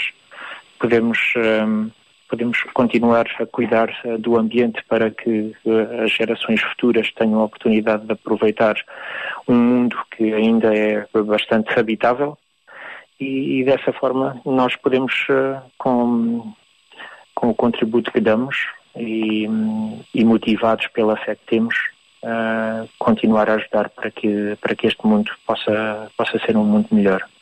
Eh, isso é, é, na minha perspectiva, aquilo que, que nos pode distinguir eh, como, como cristãos, essa, essa fé que nos motiva para, para fazermos eh, este, este trabalho. Eh, obviamente, eh, muitas outras pessoas que não acreditam em Deus também, também eh, se sentem motivados na, na forma como, como trabalham para fazer, esse, para fazer esse trabalho, mas eh, aquilo que eu gostava de destacar neste momento é que, de facto, a, a, a fé não é de todo um, um impedimento para, nos estar, para nós estarmos envolvidos com, com o trabalho científico. Antes deve nos motivar a, a dar um contributo cada vez melhor. é? E, e, para mim, esse papel é, é- é- hum, não, não pode ser desligado da, da nossa identidade como cristãos. não é? Muito obrigada, João Duarte, por ter estado aqui a conversar connosco sobre este tema, a influência de facto do cristianismo nas- na ciência e a nossa responsabilidade. Eh, Mas só mesmo para terminar, e já que assina, falámos da, do- da rede mundial, da rede Natura, eh, do Dia Mundial desta rede que se assinalou no passado domingo, e já que pertence à Associação Ambientalista Rocha, mesmo para terminar, quer-nos falar um pouco também sobre esta associação e de que forma é que vocês, como ambientalistas cristãos, se têm movido? Uh, Sim, co- como eu uh, estava a mencionar há bocado, de facto a identidade cristã marca-nos a nós como organização e, no trabalho que fazemos, porque é, é, é com base nisso, é com inspiração nesta identidade cristã que fazemos o trabalho que, que desenvolvemos enquanto organização ambiental. Como organização ambiental, nas atividades que desenvolvemos, talvez em muitas áreas não, não haja uma, uma distinção rápida e, e- e, eh, fácil de identificar no- no- na- nas atividades que, que desenvolvemos. Eh, pode não se notar imediatamente que somos uma, uma, uma entidade cristã, mas a, motivação que está por trás é de facto essa de conhecermos o nosso mundo melhor, de conhecermos o Deus que criou o mundo eh, à nossa volta e, e de, e, e com aquilo que fazemos também eh, agradecer-lhe a Ele e louvá-lo a Ele por, pelo trabalho que Ele faz. O nosso trabalho depois espalha-se por va- várias áreas, eh, principalmente áreas relacionadas com a conservação do ambiente, onde procuramos dedicar-nos a estudar a natureza e, e a encontrar formas de restaurar o mundo à nossa volta e ajudar as pessoas, eh, as, as- as- as- comunidades com quem trabalhamos, eh, a nível de escolas, a nível de população, eh, a entenderem a forma como podem cuidar desse ambiente para, para que ele se mantenha preservado. Depois tentamos também desenvolver nas nossas atividades um, um caráter de comunidade no trabalho que fazemos. Procuramos envolver eh, como disse, escolas e populações ne- nesse trabalho que fazemos. E, e- e também procuramos, eh, um pouco paralelo a isso, eh, desenvolver um, um caráter eh, intercultural no trabalho, envolvendo pessoas, às vezes até de diferentes países, de diferentes fés, e, e- e dessa forma procurar desenvolver um trabalho que é mais rico pela troca de experiências, pela troca de conhecimentos ahm, e por, por um contexto cultural diferente que, que outras pessoas terão e que nos poderão ajudar a entender ah, algumas, algumas das abordagens de maneira diferente. Em último, lugar, em último lugar, só para terminar, também queremos destacar o trabalho de- que fazemos em cooperação com outras organizações, quer organizações cristãs, quer organizações seculares, eh, organizações, outras organizações ambientais, e, e isso também é para nós bastante importante. Quem nos está a ouvir, para quem quiser saber então mais informações sobre a Associação A Rocha, onde é que vos pode encontrar? Podem nos encontrar eh, rapidamente. Se tiverem acesso da internet, eh, podem ir ao website em arrocha.pt eh, e lá poderão também encontrar outras formas de contacto pelas quais poderão chegar à conversa connosco e se tiverem alguma, alguma questão, quiserem saber mais alguma coisa acerca de nós ou acerca do trabalho que fazemos, fiquem à vontade para, para nos contactar. Muito obrigada, um grande abraço, Deus vos abençoe. Ah, Muito obrigado.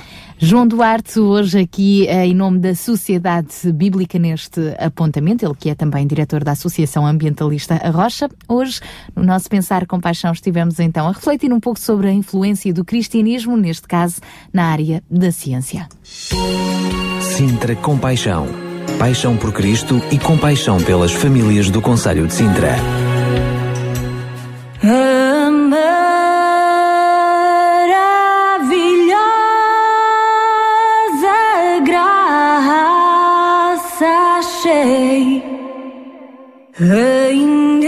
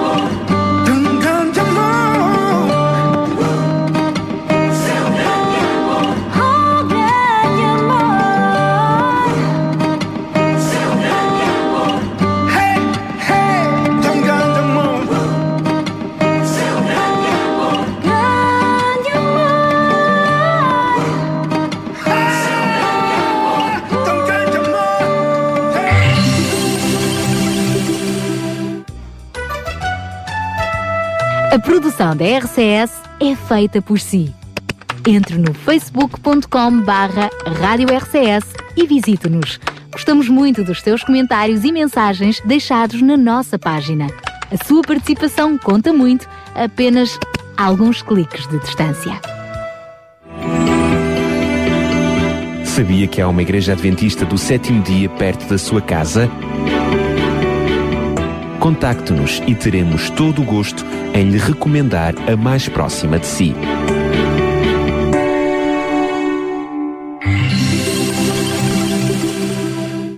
Sabia que em Sintra, cerca de 10 mil alunos do primeiro ciclo e pré-escolar são carenciados e que duas famílias por dia vêm as suas casas penhoradas? Todos os dias há alguém a precisar de ajuda e você pode ser a solução.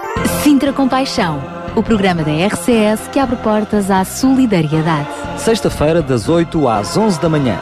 Sintra Compaixão, Contamos consigo. Bom dia, então, Sintra Compaixão, terceira e última hora. E cá estamos nós agora para o fórum e Daniel Galay já se junta a nós. Bom dia! Olá, muito bom dia, Sir Daniel Galaio. Bom dia. O programa de hoje vai ser então, hoje, nesta última hora, sobre um pouco de reflexão e ouvir testemunhos também eh, de pessoas com deficiências. Será que a deficiência é uma limitação, sim ou não? Ah, pois vamos ver isso durante o programa de hoje. Ah, eu gostei muito do, do slogan que há pouco usámos quando conversámos ah, com ahm, alguém que criou um grupo no Facebook a dizer ser deficiente e eficiente. Portanto, uma coisa não tem de implicar Ou outra. a outra, é verdade. Mas sobre isso falaremos então no nosso fórum de hoje. É mesmo, mesmo, já a seguir. Para já avançamos com a música de David Neutel. Te amo, Deus, com tudo o que sou. Te adoro e me prostro a teus pés. Meus medos, minhas falhas, eu te entrego. Eu sei que a tua bondade não tem fim.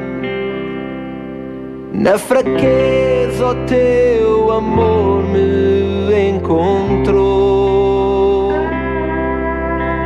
Tua presença acalma toda a minha dor. És como um refúgio na batalha. Aqui meu coração encontra paz. Senhor meu Deus, meu Senhor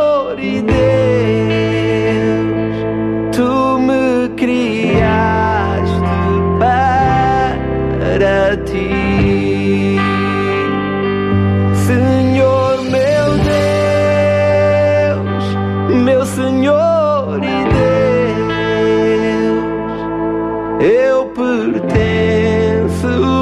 só a ti. Senhor, te amo com todas as minhas forças. Tudo que fiz não tem mais valor.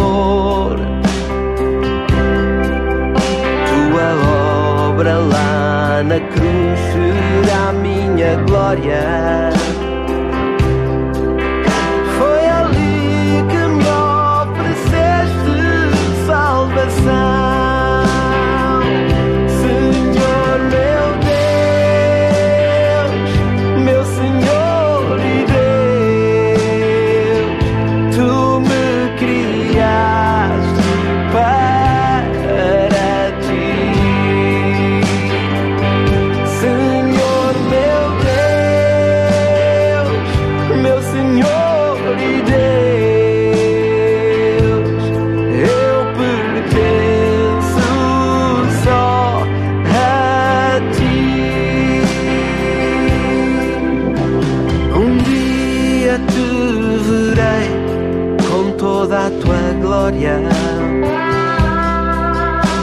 Sobre a terra, Cristo então reinará.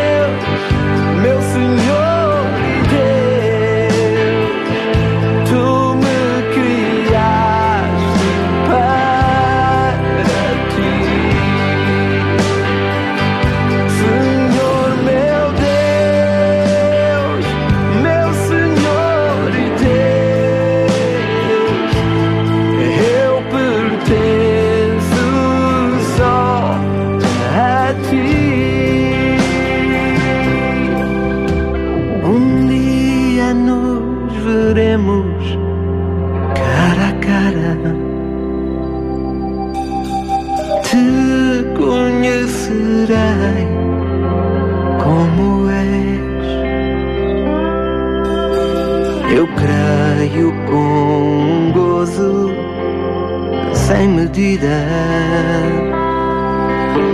que a tua fidelidade me guiará.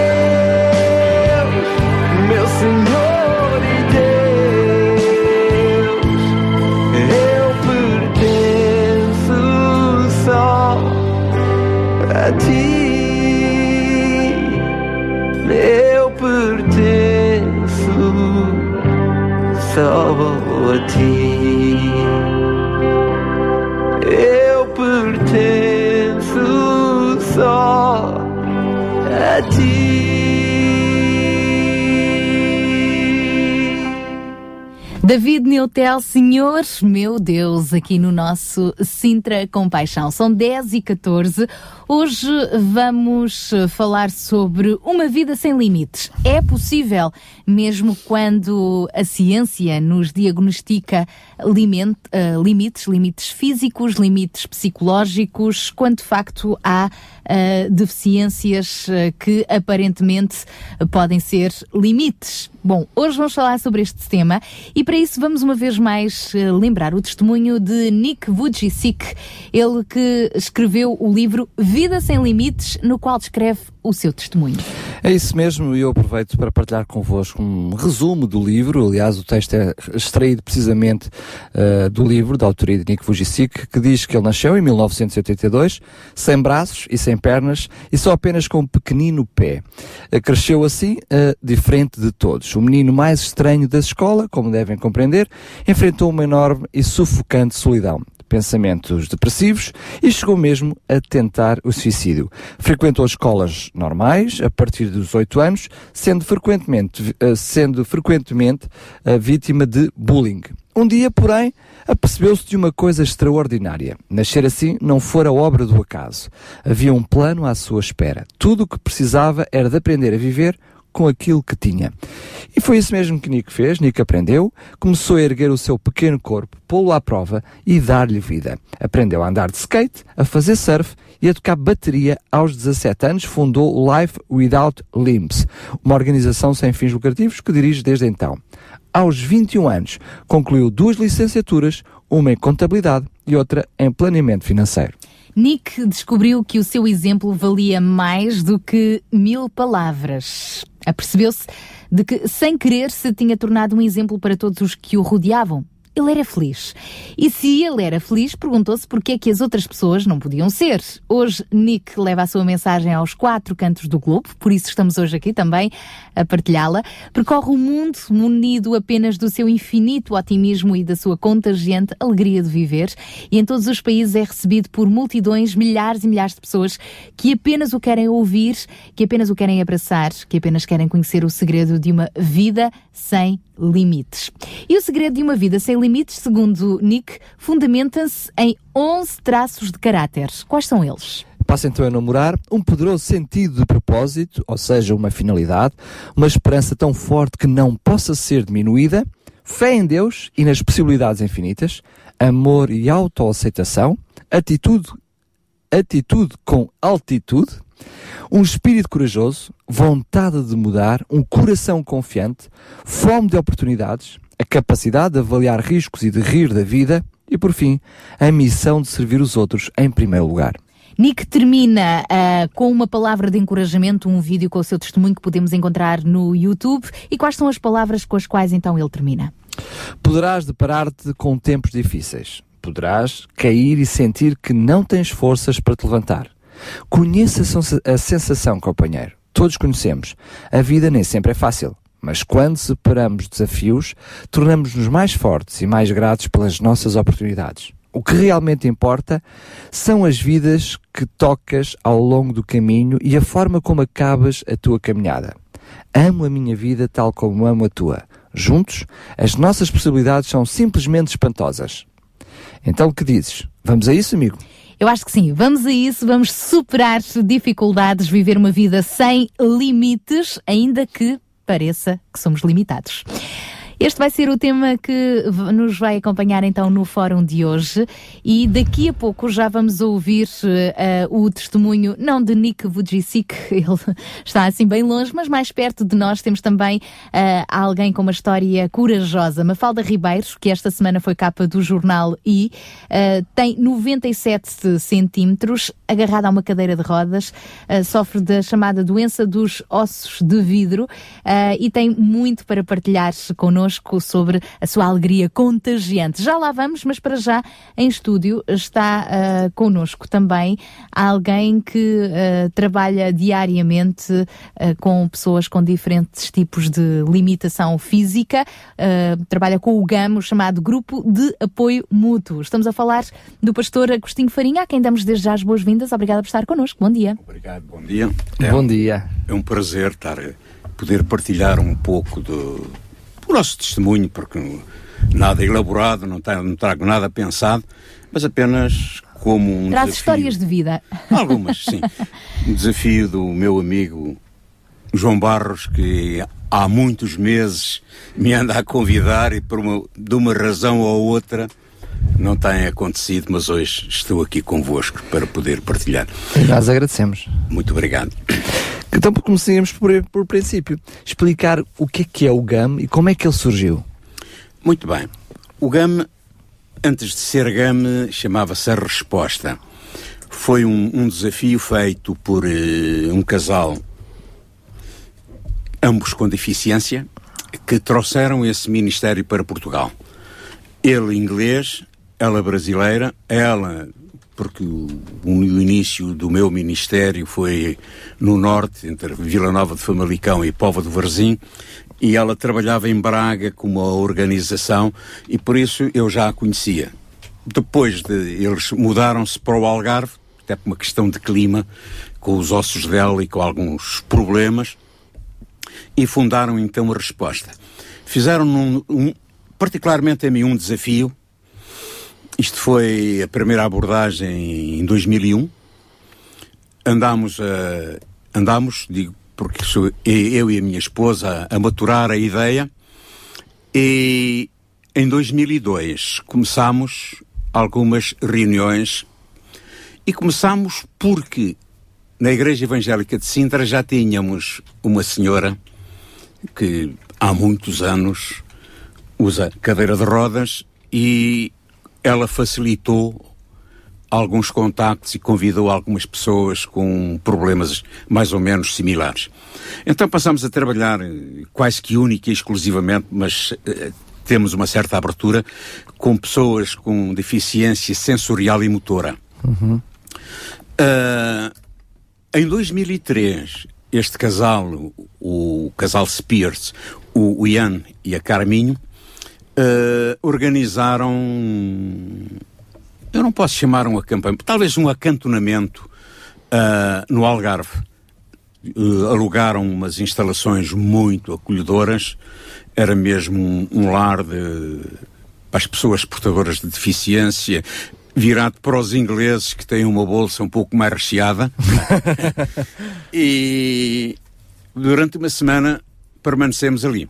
Eles trouxeram dois grupos, tinham um em Faro e outro ali perto também. Não sei se olhão, mas não, não, não quero estar a, a cometer alguma inconfidência, mas quer dizer, eram dois grupos que eles tinham e nós levámos o nosso. que já tinha, na altura, cinco, seis pessoas, ok? já- E, e foi um, tipo, um tempo bastante animado, porque eu fui escolhido para fazer as meditações da noite.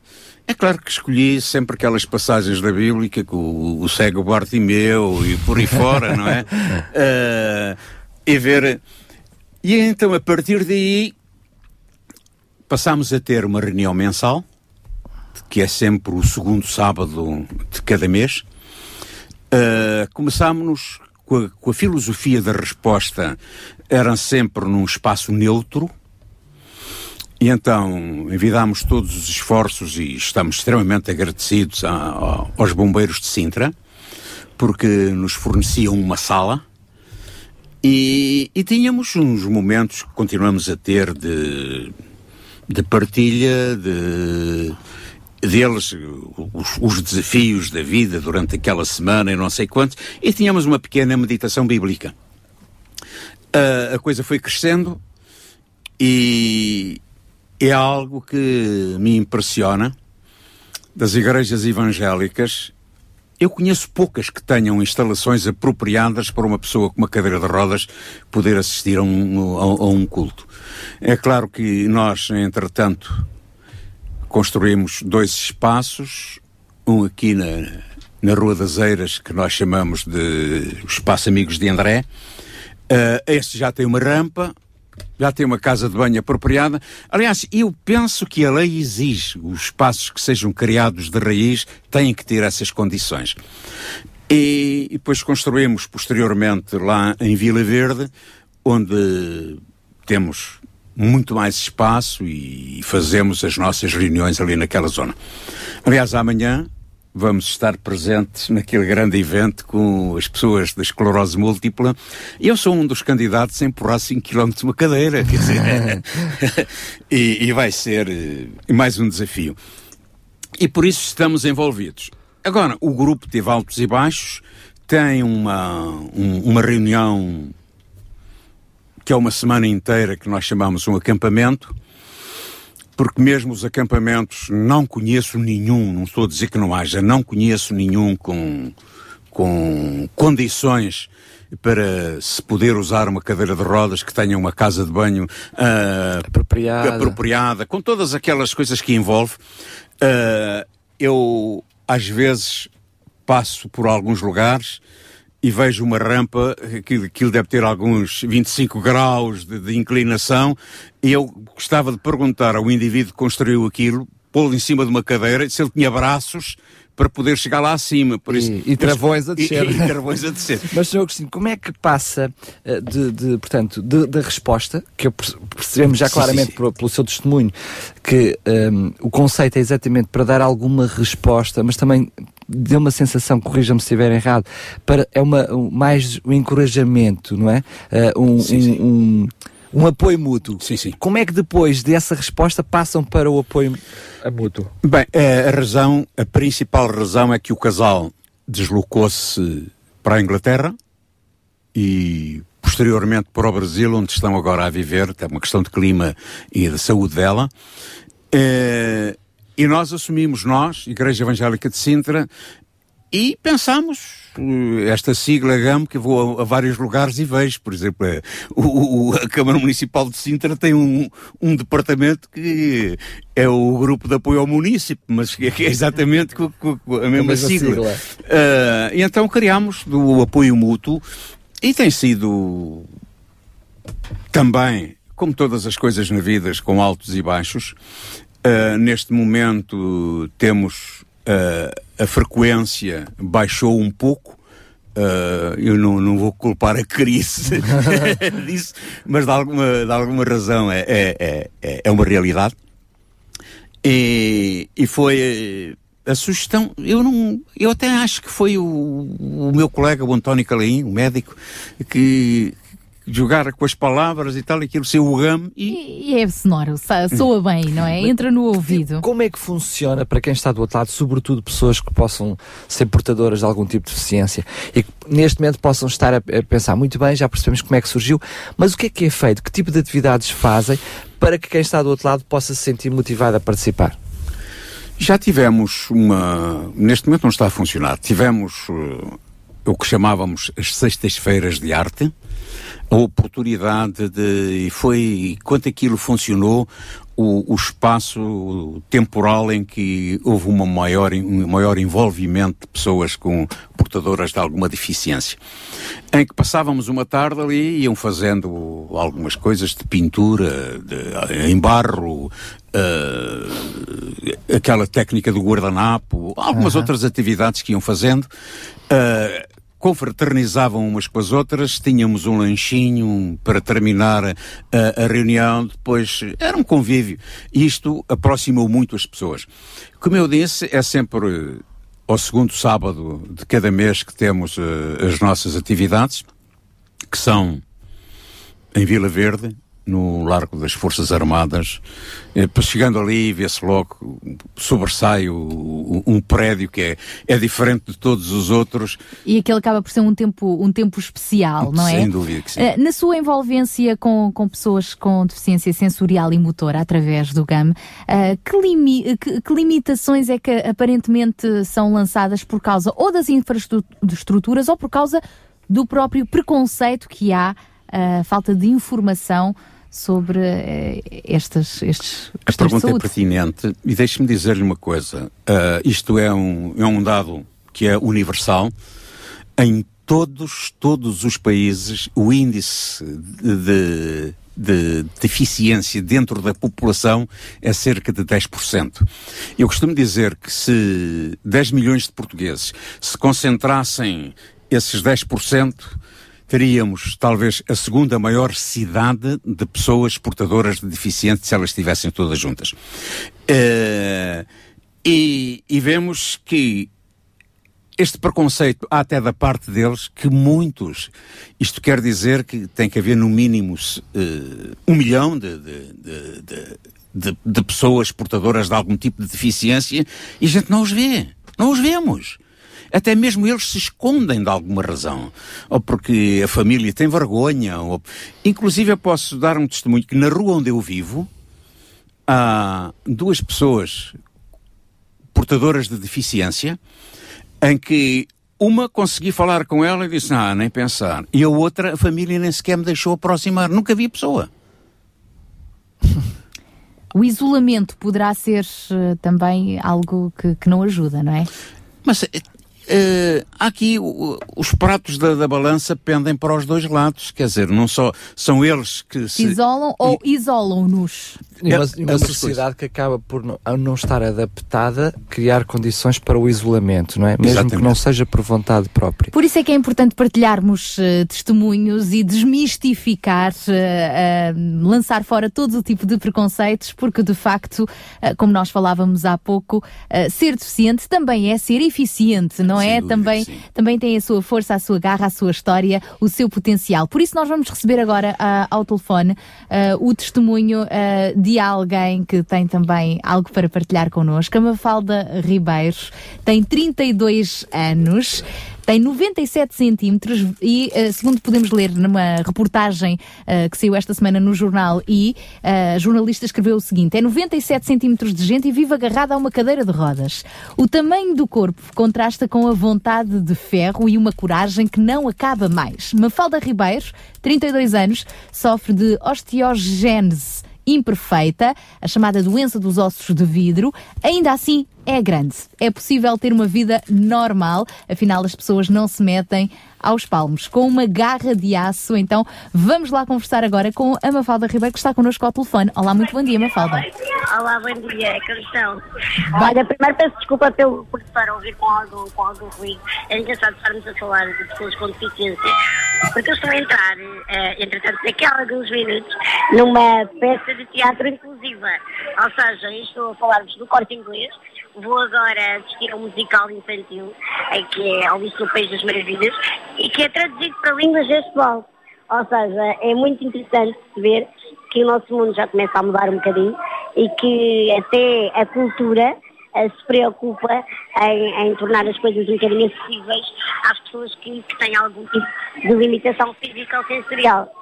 E é interessante porque a, a Mafalda introduz logo aqui a sua participação com uma veia jornalística. Porquê? Porque, Mafalda, tu tiraste o curso de jornalismo, não é? Exatamente, eu formei em jornalismo ah, e depois percebi que, é- que- que o meu propósito de vida, se calhar, era muito mais do que contar só as histórias reais ah, dos outros, mas se calhar tinha que ter alguma, alguma cota parte em contar a minha própria história. E, portanto, é aquilo que eu faço hoje. Eu sou escritora e oradora motivacional.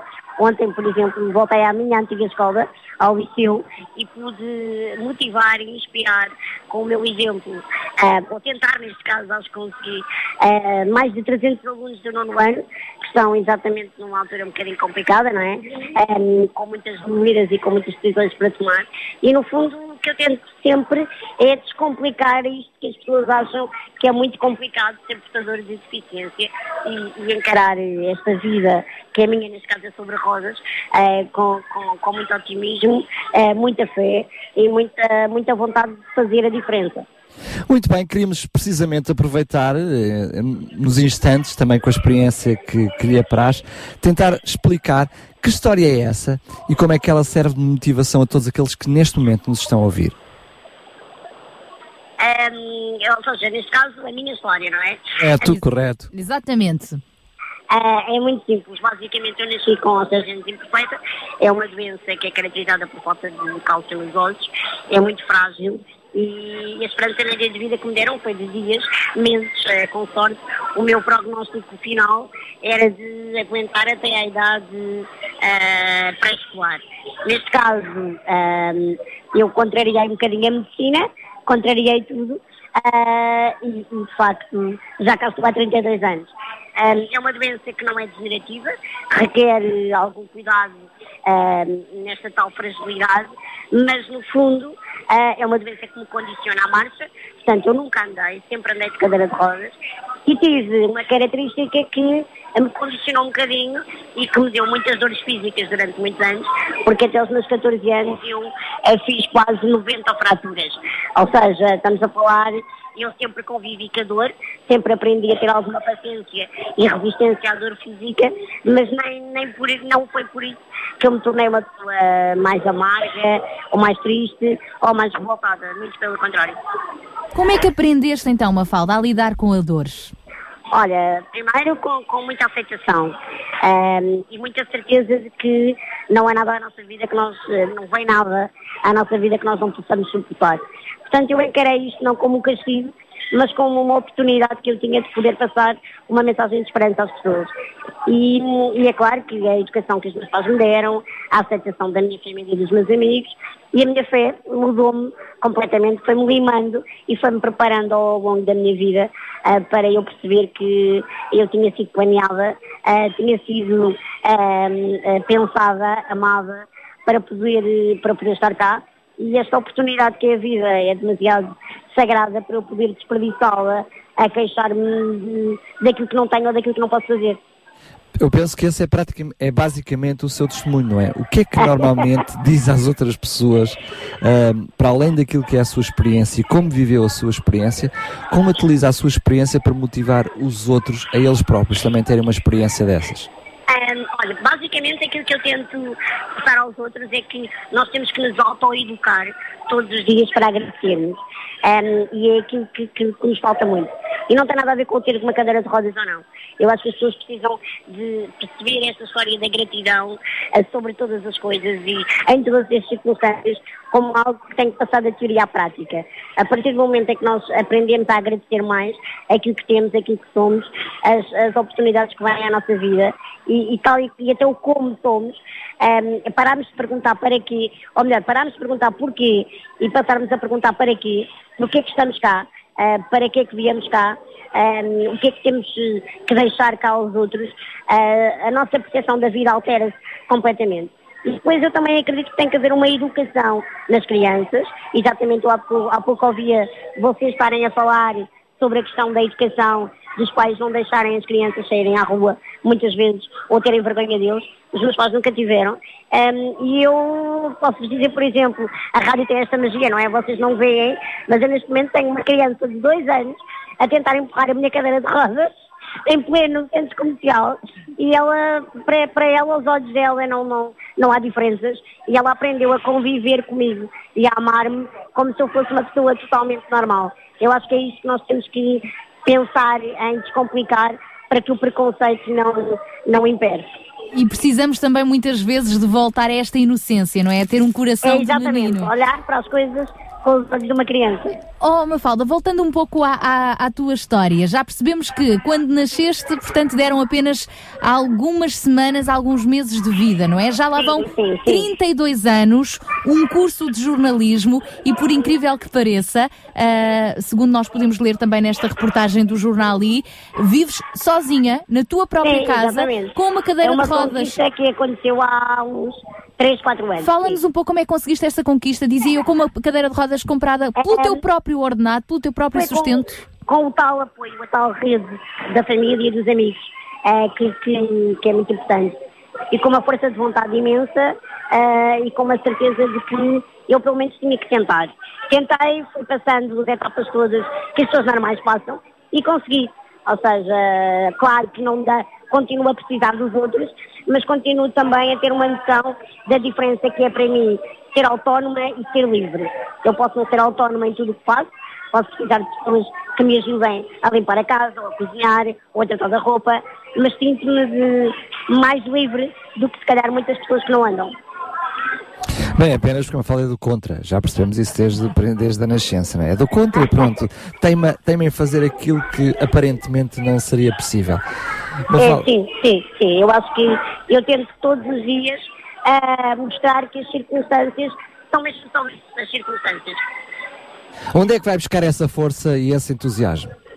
Olha, ah, na, na- na inspiração que os outros são para mim, mas sinceramente, na certeza muito grande ah, de que Deus estava muito inspirado quando me criou. Eu acho que ele estava com uma criatividade no auge, qual Picasso, um, e, e, de facto fui, eh, fui muito amada e fui, fui mesmo eh, planeada por Deus e tenho isso como uma certeza central da minha vida, que é aquilo que eu tento passar também às pessoas eh, todos os dias.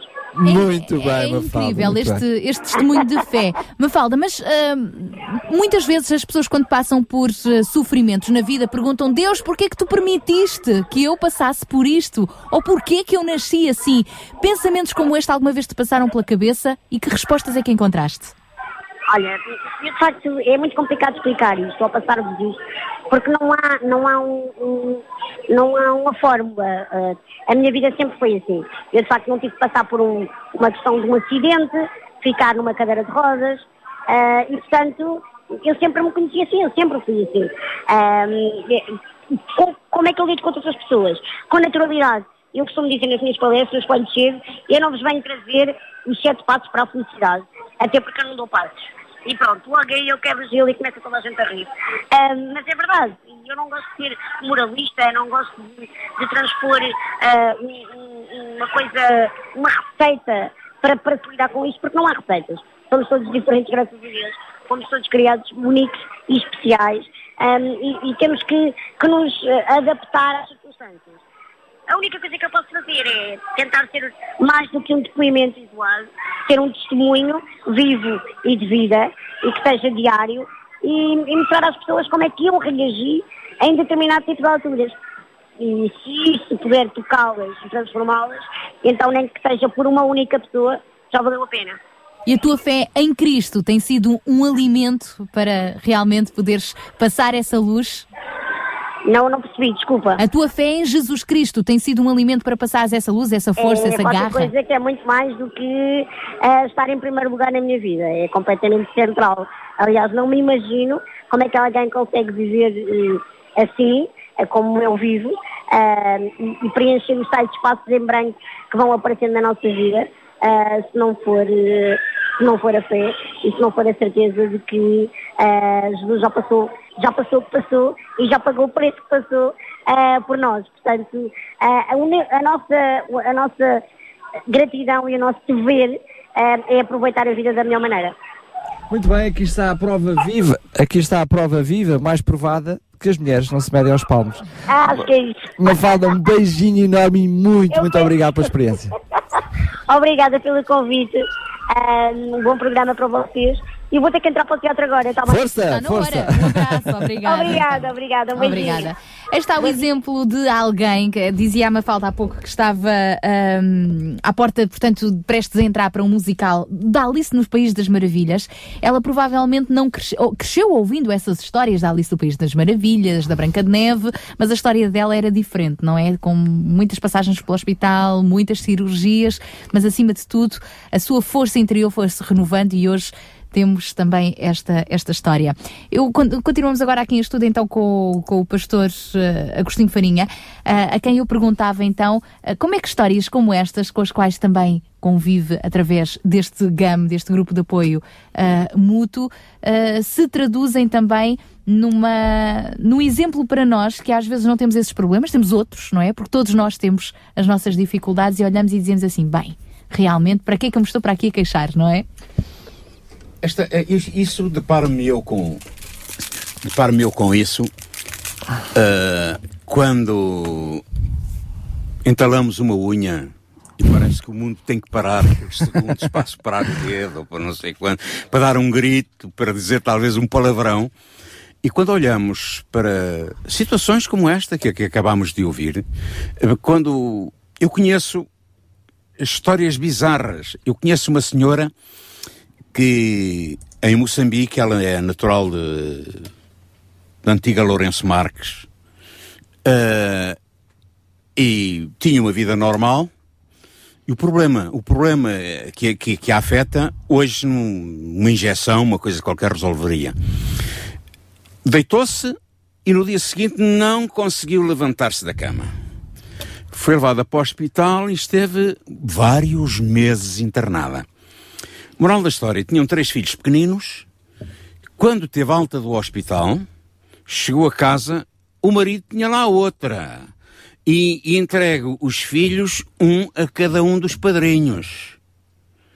Ah, esta é uma situação que acontece muitas vezes sempre que uma pessoa cai numa cadeira de rodas e os homens são os campeões para fugir. Ah, algumas mulheres também que acabam o relacionamento. E o caso mais dramático eu não conheço em primeira mão, é-me transmitido por- pelas pessoas porque eles têm um, quase um tirocínio passado lá no, no Alcoitão, não é? Eles conhecem-se todos por ali, passam, têm vários anos da vida deles é passado lá no- no- nos corredores do- e na- nas enfermarias do Alcoitão. Mas é um caso de uma menina que, com desgosto amoroso, engoliu um, um- frasco completo de comprimidos. Não me perguntem que coisa eram os comprimidos. Moral da história, ela ficou quase que em coma e tal, e ficou eh, paralítica.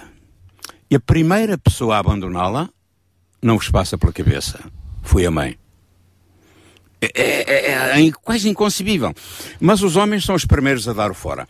Ah, e por isso eu aprendi, eu aprendi, eu tenho aprendido com estes, desde 2002 praticamente, ah, com estes anos, que tenho muitas coisas a aprender com as pessoas portadoras de deficiência. O que eles. Conheço um outro caso que para mim é, me, me chocou bastante. Foi, era um jovem, era jogador de futebol, jogava no Olhanense e já foi há muitos anos. Vieram uma final de taça de Portugal, ou não sei se, não, não era a final da taça. Vieram um jogo de campeonato, decidia algumas coisas, vieram ao Alvalade e ganharam ao Sporting. Ah, o Sporting contratou-o logo para no ano, na próxima época ele ser jogador do Sporting. Ah, como as coisas descambam sempre para o, para o lado mau, houve noitada, houve, houve copos, houve não sei quantos, mas também houve um acidente que atirou com esse jovem para uma cadeira de rodas. Ah, a esposa foi a companheira que esteve lá. Eu sou capaz de se recordar aqui há uns anos, eh, passou aí pelas televisões em que eles tiveram que se divorciar para ele poder, para ela receber não sei quanto. É exatamente essa pessoa. E já estava, já estava numa cadeira de rodas há mais de 10 anos e não conseguia e não conseguia frequentar uma piscina, porque o preconceito daquela altura era muito forte. E quando fizemos esse, quando a resposta fez esse, esse acantonamento lá no Algarve, ele, ele é algarvio, já tinham algum contato com ele, trouxeram-no. Era, era complicado pô-lo lá dentro do, do- da piscina, mas era muito mais complicado tirá-lo. Porque, entretanto, os anos foram passando e as adiposidades foram-se depositando pelo corpo, aumentou o peso substancialmente. Ah, ele entrava ali e ele dizia: Vocês podem todos ir para todo lado. Eu há, há 10 anos que eu te- quero tomar banho dentro de uma piscina e não consigo. É, esta é a oportunidade. E ficou por ali. Ah, hoje não sei a situação dele, não sei se ele nos está a ouvir. Se nos está a ouvir, mando aqui um grande abraço. Ah, mas é, há muitas histórias muito dramáticas porque as pessoas se esquecem de qualquer coisa. Quando faço funerais, é uma das, das frases que eu uso e digo que, estando ali diante daquele esquife, é uma ilustração da vida. Ela normalmente acaba assim. Por isso, ela é tão curta. Ah, como o Salmo 90 diz que a vida de um homem são 70, outros para sua robustez vão aos 80, mas o melhor é, é canseira e enfado. Mas é, o curioso é que quem escreveu essas palavras viveu 120. Ah, e, e vejo que, que isto passa tão rapidamente. Porque é que as pessoas não encaram a vida numa perspectiva eh, de muito mais positiva?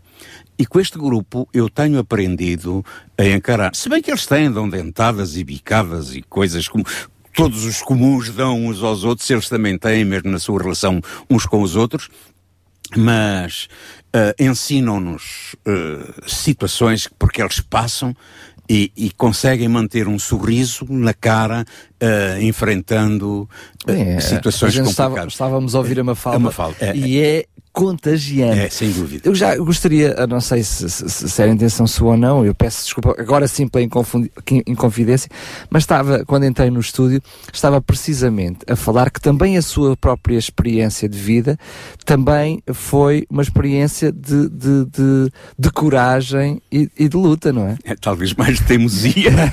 E aceitação da diferença, não é? Quer, quer partilhar um pouco connosco? Bem, nós, eh, nós, eu e a, e a Leta, estamos casados desde 82 e não éramos assim tão jovenzinhos já, na altura, e tínhamos uma certa pressa em que ela engravidasse. Eh, fomos fizemos, ou eu fui teimoso ao ponto dela fazer mais do que um exame, por isso tivemos três ginecologistas, que, chegando ao fim de fazer uma bateria enorme de exames, a conclusão era, esta senhora não pode ter filhos. Enumeravam o útero infantil, uma série de histórias que eles iam ali. Mas eu ia lendo a minha Bíblia e, e via que Deus tinha promessas tão grandes, quer dizer, "Ah, isso não. Ah, Deus, Deus tinha feito milagres, não é? Com as a mulher estéril, Sara e tantas outras. Ah, entretanto, comecei eu também a fazer exames. Poderia ser alguma coisa da minha parte. Ah, Porque eh, eh, há uma coisa que, que me está a escapar. Porque não estavam a conseguir engra- engravidar. né? Sim, Portanto, A esposa não estava a conseguir engravidar, e então começaram com esses exames para tentar Perceber- perceber, onde está o problema. Muito bem, muito bem. E, no último dos ginecologistas, ele já tinha tido uma certa conversa. ela levou um, um dos, dos, Dos exames? dos exames e estava grávida. Disse: Ah, pá, você já não precisa fazer mais nada e tal. Ah, foi uma gravidez com alguma alguns riscos altos e baixos e tal, mas é que chegámos ao oitavo mês e, e a médica que fazia o acompanhamento disse, bem, com lágrimas nos olhos, que eh, não era, não havia líquido amniótico suficiente para o bebê eh, subsistir. Então, foi quase, foi um aborto. Ela teve alguma ajuda só para a dilatação, mas do resto a coisa aconteceu normalmente. Foi um aborto espontâneo. Foi. E, e, e os médicos pediram autorização para poder estudar. Era, um, era também uma menina ah, e, e tinha múltiplas eh, malformações. E depois de feito um estudo que levou uns meses, a conclusão é de que tínhamos apenas 6% de ter um filho normal, por isso era melhor não pensar nessa situação. Mas como disse, sou muito teimoso, fomos em frente e hoje tenho o que chamo três milagres em casa, três meninas absolutamente perfeitas, bem integradas na sociedade, extremamente inteligentes. Mas sabia que tinha a probabilidade delas nascerem Sabia, com sabia. gra- sérias deficiências. O que é que faz um casal nessas circunstâncias? Imagino que, para além das nossas conversas aqui, para além até de um aspecto mais cristão do outro lado dos microfones, eh, neste momento podemos ter muitas pessoas de mão na cabeça, mas como é que, a fazer esta mesma pergunta que eu lhe estou a fazer, como é que um casal parte, pa- pa- permita-me a sua expressão, para a teimosia de avançar com eh, um filho, sendo passando pelo, pelo sofrimento que foi perder aquele oito meses, não é? depois imaginamos um casal que está a querer lutar para ter um filho sem conseguir, de repente recebe a boa notícia que está grávida e praticamente no fim da gestação eh, acaba por perder esse filho. O que é que o leva a dizer, não, nós vamos arriscar 6%? eh, É, é suficiente. É, é- é- talvez se- seja um maluco, não é? Mas, mas quer dizer, eu, eu tinha um, sentia em mim que havia algo que, que podia acontecer. E sem ter sido nada planeado, o que é curioso é que em cada uma delas há um hiato de três anos e meio.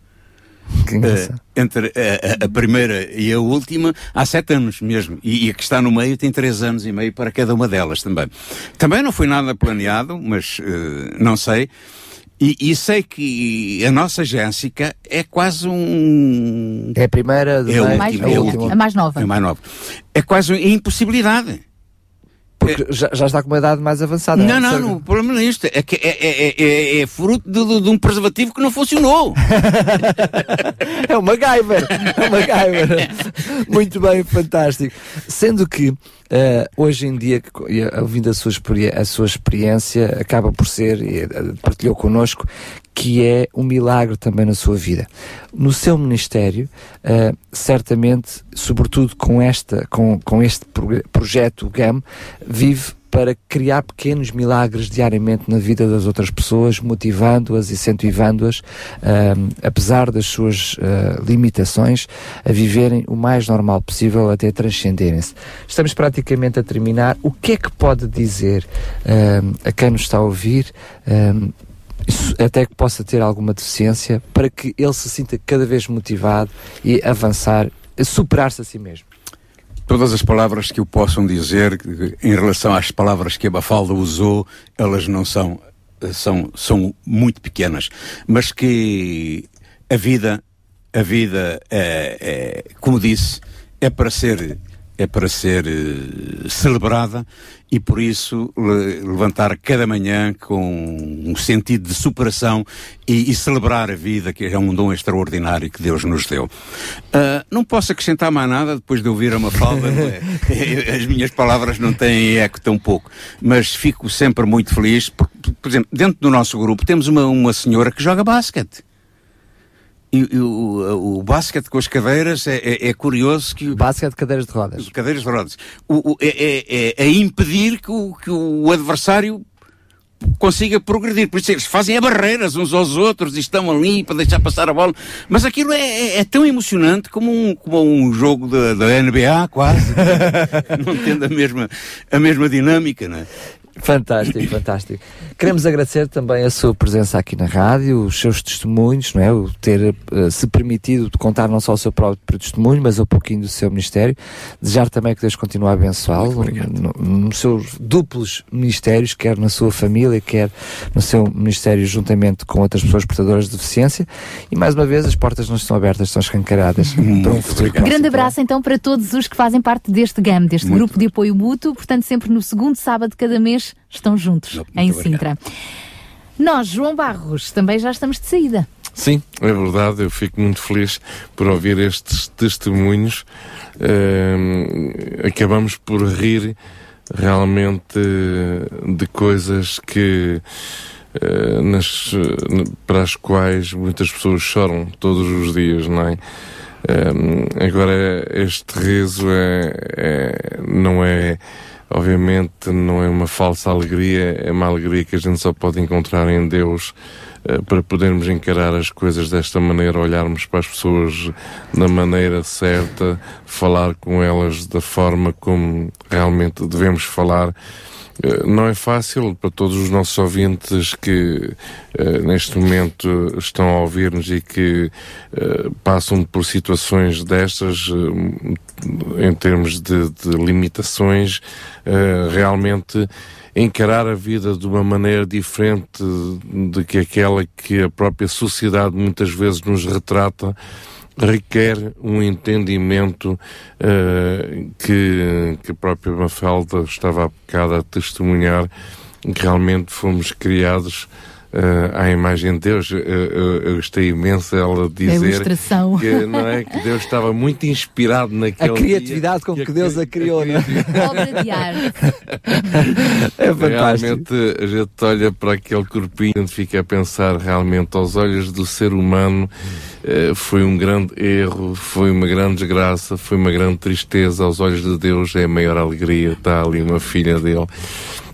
E isto é esta parte que nos deve inspirar, é esta parte que nos deve trazer uma grande alegria para, para ver a vida de uma maneira diferente. Agora, reconhecemos que não é fácil, reconhecemos que, enfim, é mais fácil falar do que vivê-lo e passar por estas situações e, e que Deus nos ajude a todos a, a superá-lo. E, e o convite aqui é, é um convite a virarmos para, para, para o nosso Criador, aquele que nos criou, independentemente de termos muita saúde ou pouca saúde, muita energia ou pouca energia, muita inteligência ou pouca inteligência, enfim, se somos mais parecidos ou menos parecidos com a maioria das pessoas, não interessa, é sabemos que fomos criados por Deus e, e por Ele somos amados.